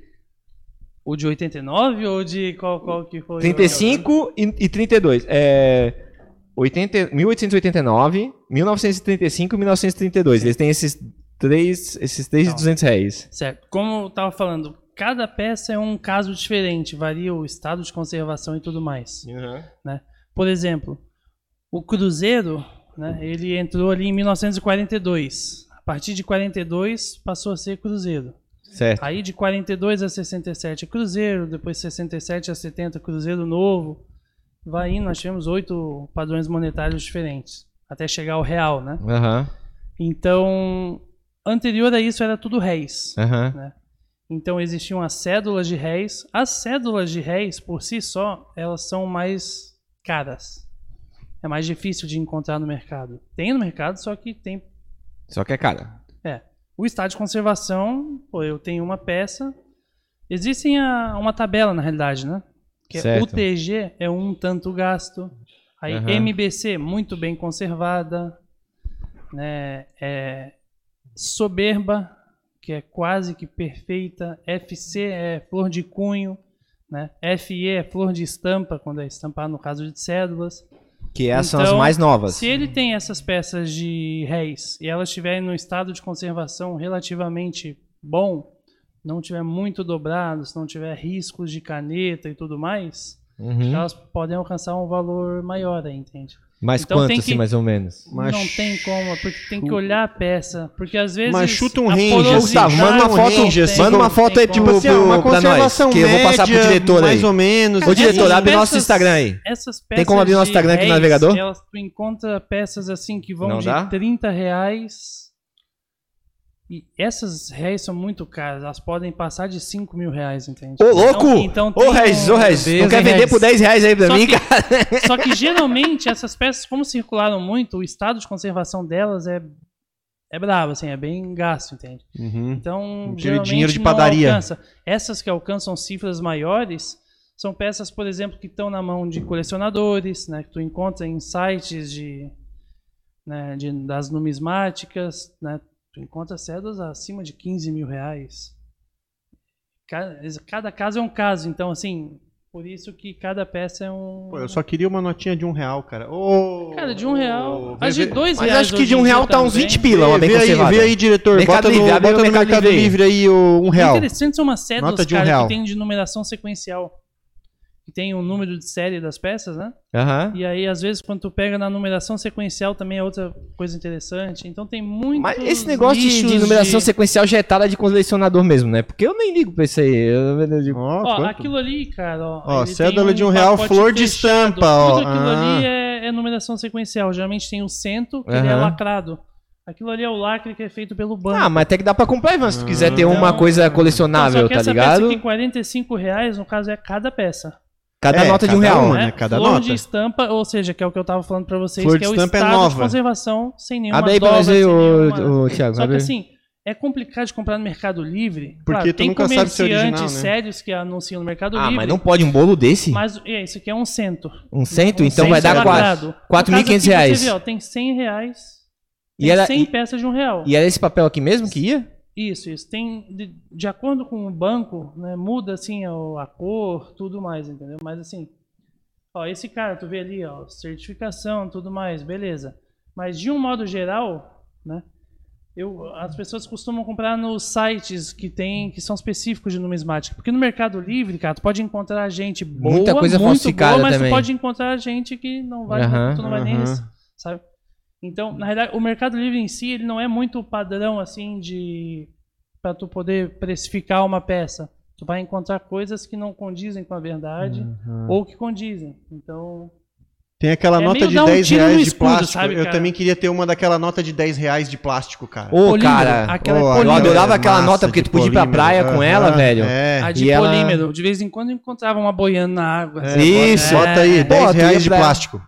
Oi, e, ela, e na época que ela foi lançada, 10 pila, valia um monte de coisa. Tu ia pra praia com ela, tu comprava tudo, cara. 100, 100 mil O réis. que, que é isso, Ó, cara? por exemplo, isso aqui, cara. Isso aqui é uma, umas outras cédulas, cara. Estados Unidos do Brasil, de réis. Olha aqui, 50. 50 Cara, mil reais, mano. É, eu não sei se isso é verdade, mas as pessoas que colecionam especificamente cédulas, tem pessoas que só de olhar ali já, Já sabe. já mata a charada. Não, isso aqui não tem nada a ver.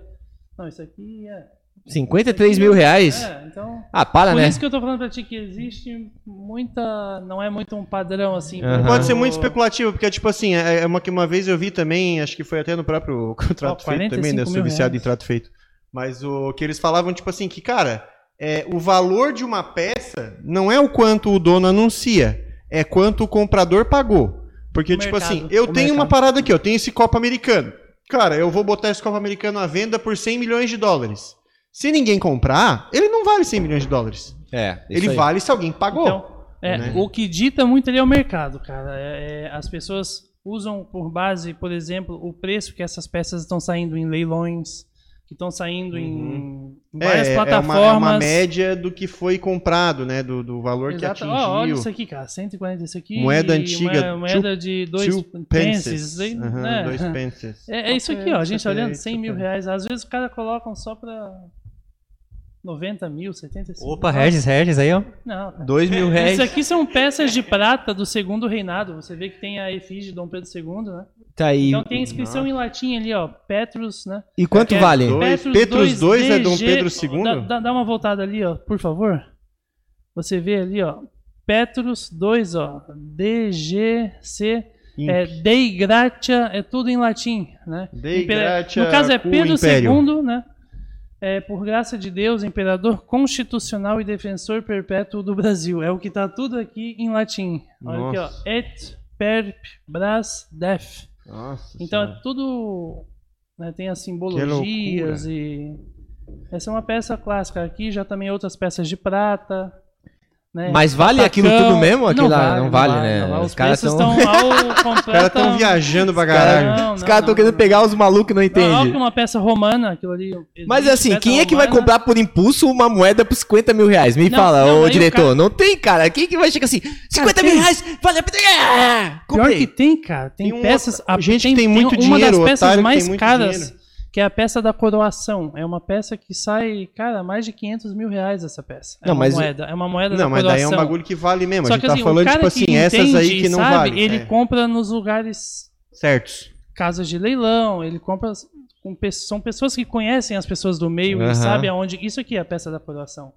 Isso aqui é um souvenir, né, que vende ali no Museu Imperial de Petrópolis e em outros lugares. Essa aqui é uma das é a peça mais rara aí da numismática brasileira, né? Opa! É uma peça que ela eles começaram a cunhar essa peça Dom Pedro I. Só que o que acontece? Ele olhou e mostraram pra ele. Ele não gostou que ele estava com uma coroa E que ele tá de louro, ele não gostou caramba, da forma né? que ele estava representado. Ah. Ele queria ser retratado com um traje militar, entende? Aham. Então ele suspendeu a cunhagem. Não, não, para de cunhar essas peças. Ah, então foram cunhadas 60 e pouco, 64 peças. Nossa, é né? muito Nossa, pouco então. sério? Então, assim, muitas se perderam. Aí tem, o- se tem conhecimento de uma dezena de peças e que, Que estão catalogadas aí. e que né, se tem o conhecimento dessas peças. Então isso daí passa dos. quase chega a um milhão de reais. Agora eu não lembro exatamente o que. que Sério? é o, a então peça é mais um lance que legal, cara. Pode Brasiliae. por aí. né, Brasiliae de ouro. e Que Imperator. nem aqui, ó. Pedro I, Petrus né? Dei Gratia, Brasil Imperial, né? Brasiliae Por e graça de Imperator. Deus, imperador no Brasil, né? Aí tem ali embaixo, que é aquele R, que se chama é a letra monetária. É uma peça que foi cunhada no Rio de Janeiro.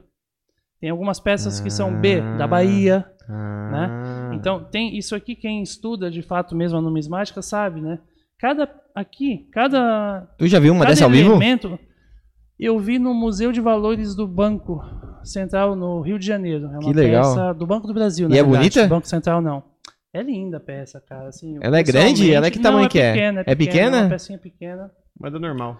Então, assim, 1822. Deve ser, tipo assim, aquela coisa que o cara parte- toca com luva, tá ligado? E tu vê assim pelas bordas, assim, que era uma cunhagem bem A borda, rudimentar mesmo, assim, Bem né? rudimentar. Aqui, por exemplo, tem vários. Aqui embaixo, onde tem a data, se chama exergo, né? Aquilo ali é a, a data, a, a letra monetária. Aí tem aqui que se chama campo. Isso aqui se chama orla. Aí tem uma série de termos específicos, entende? De, De- que é específico de, numismatas, gosta de moeda. exato. Aí o cara vai ver, ó, tá com o exergo ali, tá desgastado. Ou na altura das 10 horas, que eles usam esse termo também, né? Então tu imagina o relógio, tu vê aqui, ó, meio-dia. ó. Opa. Só o... Muito boa. Ô, muito diretor, o Instagram da, do, do- Então, do- cara, do varia coisa não tá de aberto aí. Entra no Instagram, abre o Instagram aí pra ver se dá. Eu vou te caminhar aqui. O Gustavo mandou as fotos da, das moedas dele. Aham. Pra gente finalizar aqui o eu episódio de hoje. também, eu posso- Ah, eu já o, é o Beto aqui. vê aqui na Cara, Vivo, ó. Vê aí, Beto. É que vê. assim, cara. Consegue ter uma ideia com isso aí, não? Olha, vamos ver se o Gustavo ficou rico hoje ou não. Acho que daí tu vai ter que logar o teu Instagram web ali, ô Vitor, pra poder... Cara, É, pode ser. geral, São peças assim comuns, mas é aquilo que eu te falei. Tu tem que olhar ela pessoalmente. Só fala no microfone, microfone ali. Ah, tá. São peças comuns de um modo geral, mas como eu tinha dito pra vocês, é, tem que olhar pessoalmente, cara, porque às vezes um detalhe que foge ali de uma análise assim, sabe? Por exemplo, aquela peça aqui em cima que eu tô olhando é um 200 réis, né? Ali no caso é Ordem Progresso, já é da República, tá? Uhum. Mas se fosse a do Império, poderia ser aquela de 86 que eu falei pra vocês. É aquele tipo ali, né? Eu vi embaixo ali, ele mandou também umas cédulas, mas as cédulas também não não não Já tem tão muito- zoada, né? É, é. É, Gustavo, vai ter que continuar arrumando os nossos assim, carros. cara, é sorte, cara. No garimpo, tu entendeu? Tu compra um catálogo, tu vai vendo, é legal, é interessante. Isso aí que é apaixonante, assim, nessa. Uhum. Na numismática, né? Às vezes tu encontra. Ó, Gustavo, no máximo vale uns pra 5 raça. reais isso tudo E tem aí. gente, cara, que não é nem muito pelo valor, cara. Às vezes tu ganha isso daí de um avô seu, que é o caso da Carol, né, da minha Aham. esposa, que ela me deu aquelas peças de cruzeiro e, e as moedas. Aham. Tipo, eram peças que não, não vale muito, assim, sabe? Hoje em dia tu vai ali levar, tu compra por um real, 50 centavos. Mas são peças que até hoje eu guardo, assim, num lugar especial, tu entende? Da coleção. Legal. Tudo organizadinho, né? Ar, Tem cara. um, um lugar Eu- ali bacana. Eu dei uma baixada no ventilador só. Legal, Beto. E eu só misturando aqui, como eu já falei, o vinho, vinho e com a, a cerveja. Beer, como é que é? Beer before wine makes you feel fine. E ao contrário, Wine before beer, makes, you feel... fear.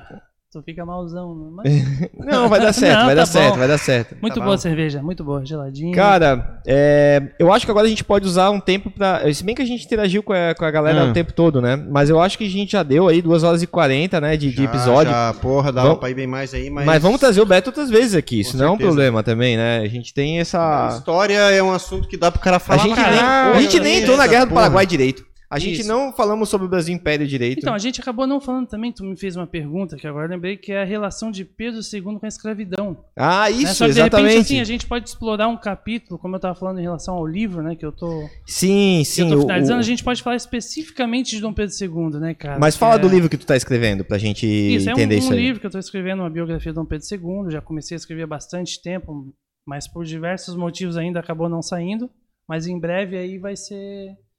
Eu vou publicar e conto mais coisas em relação a isso. Então, mas a gente poderia fazer um, Um episódio pra falar do livro. Falando de Dom Pedro II, cara, que tem muita curiosidade, assim, ó, Legal. fantástica, cara. Dá pra explorar bastante aí.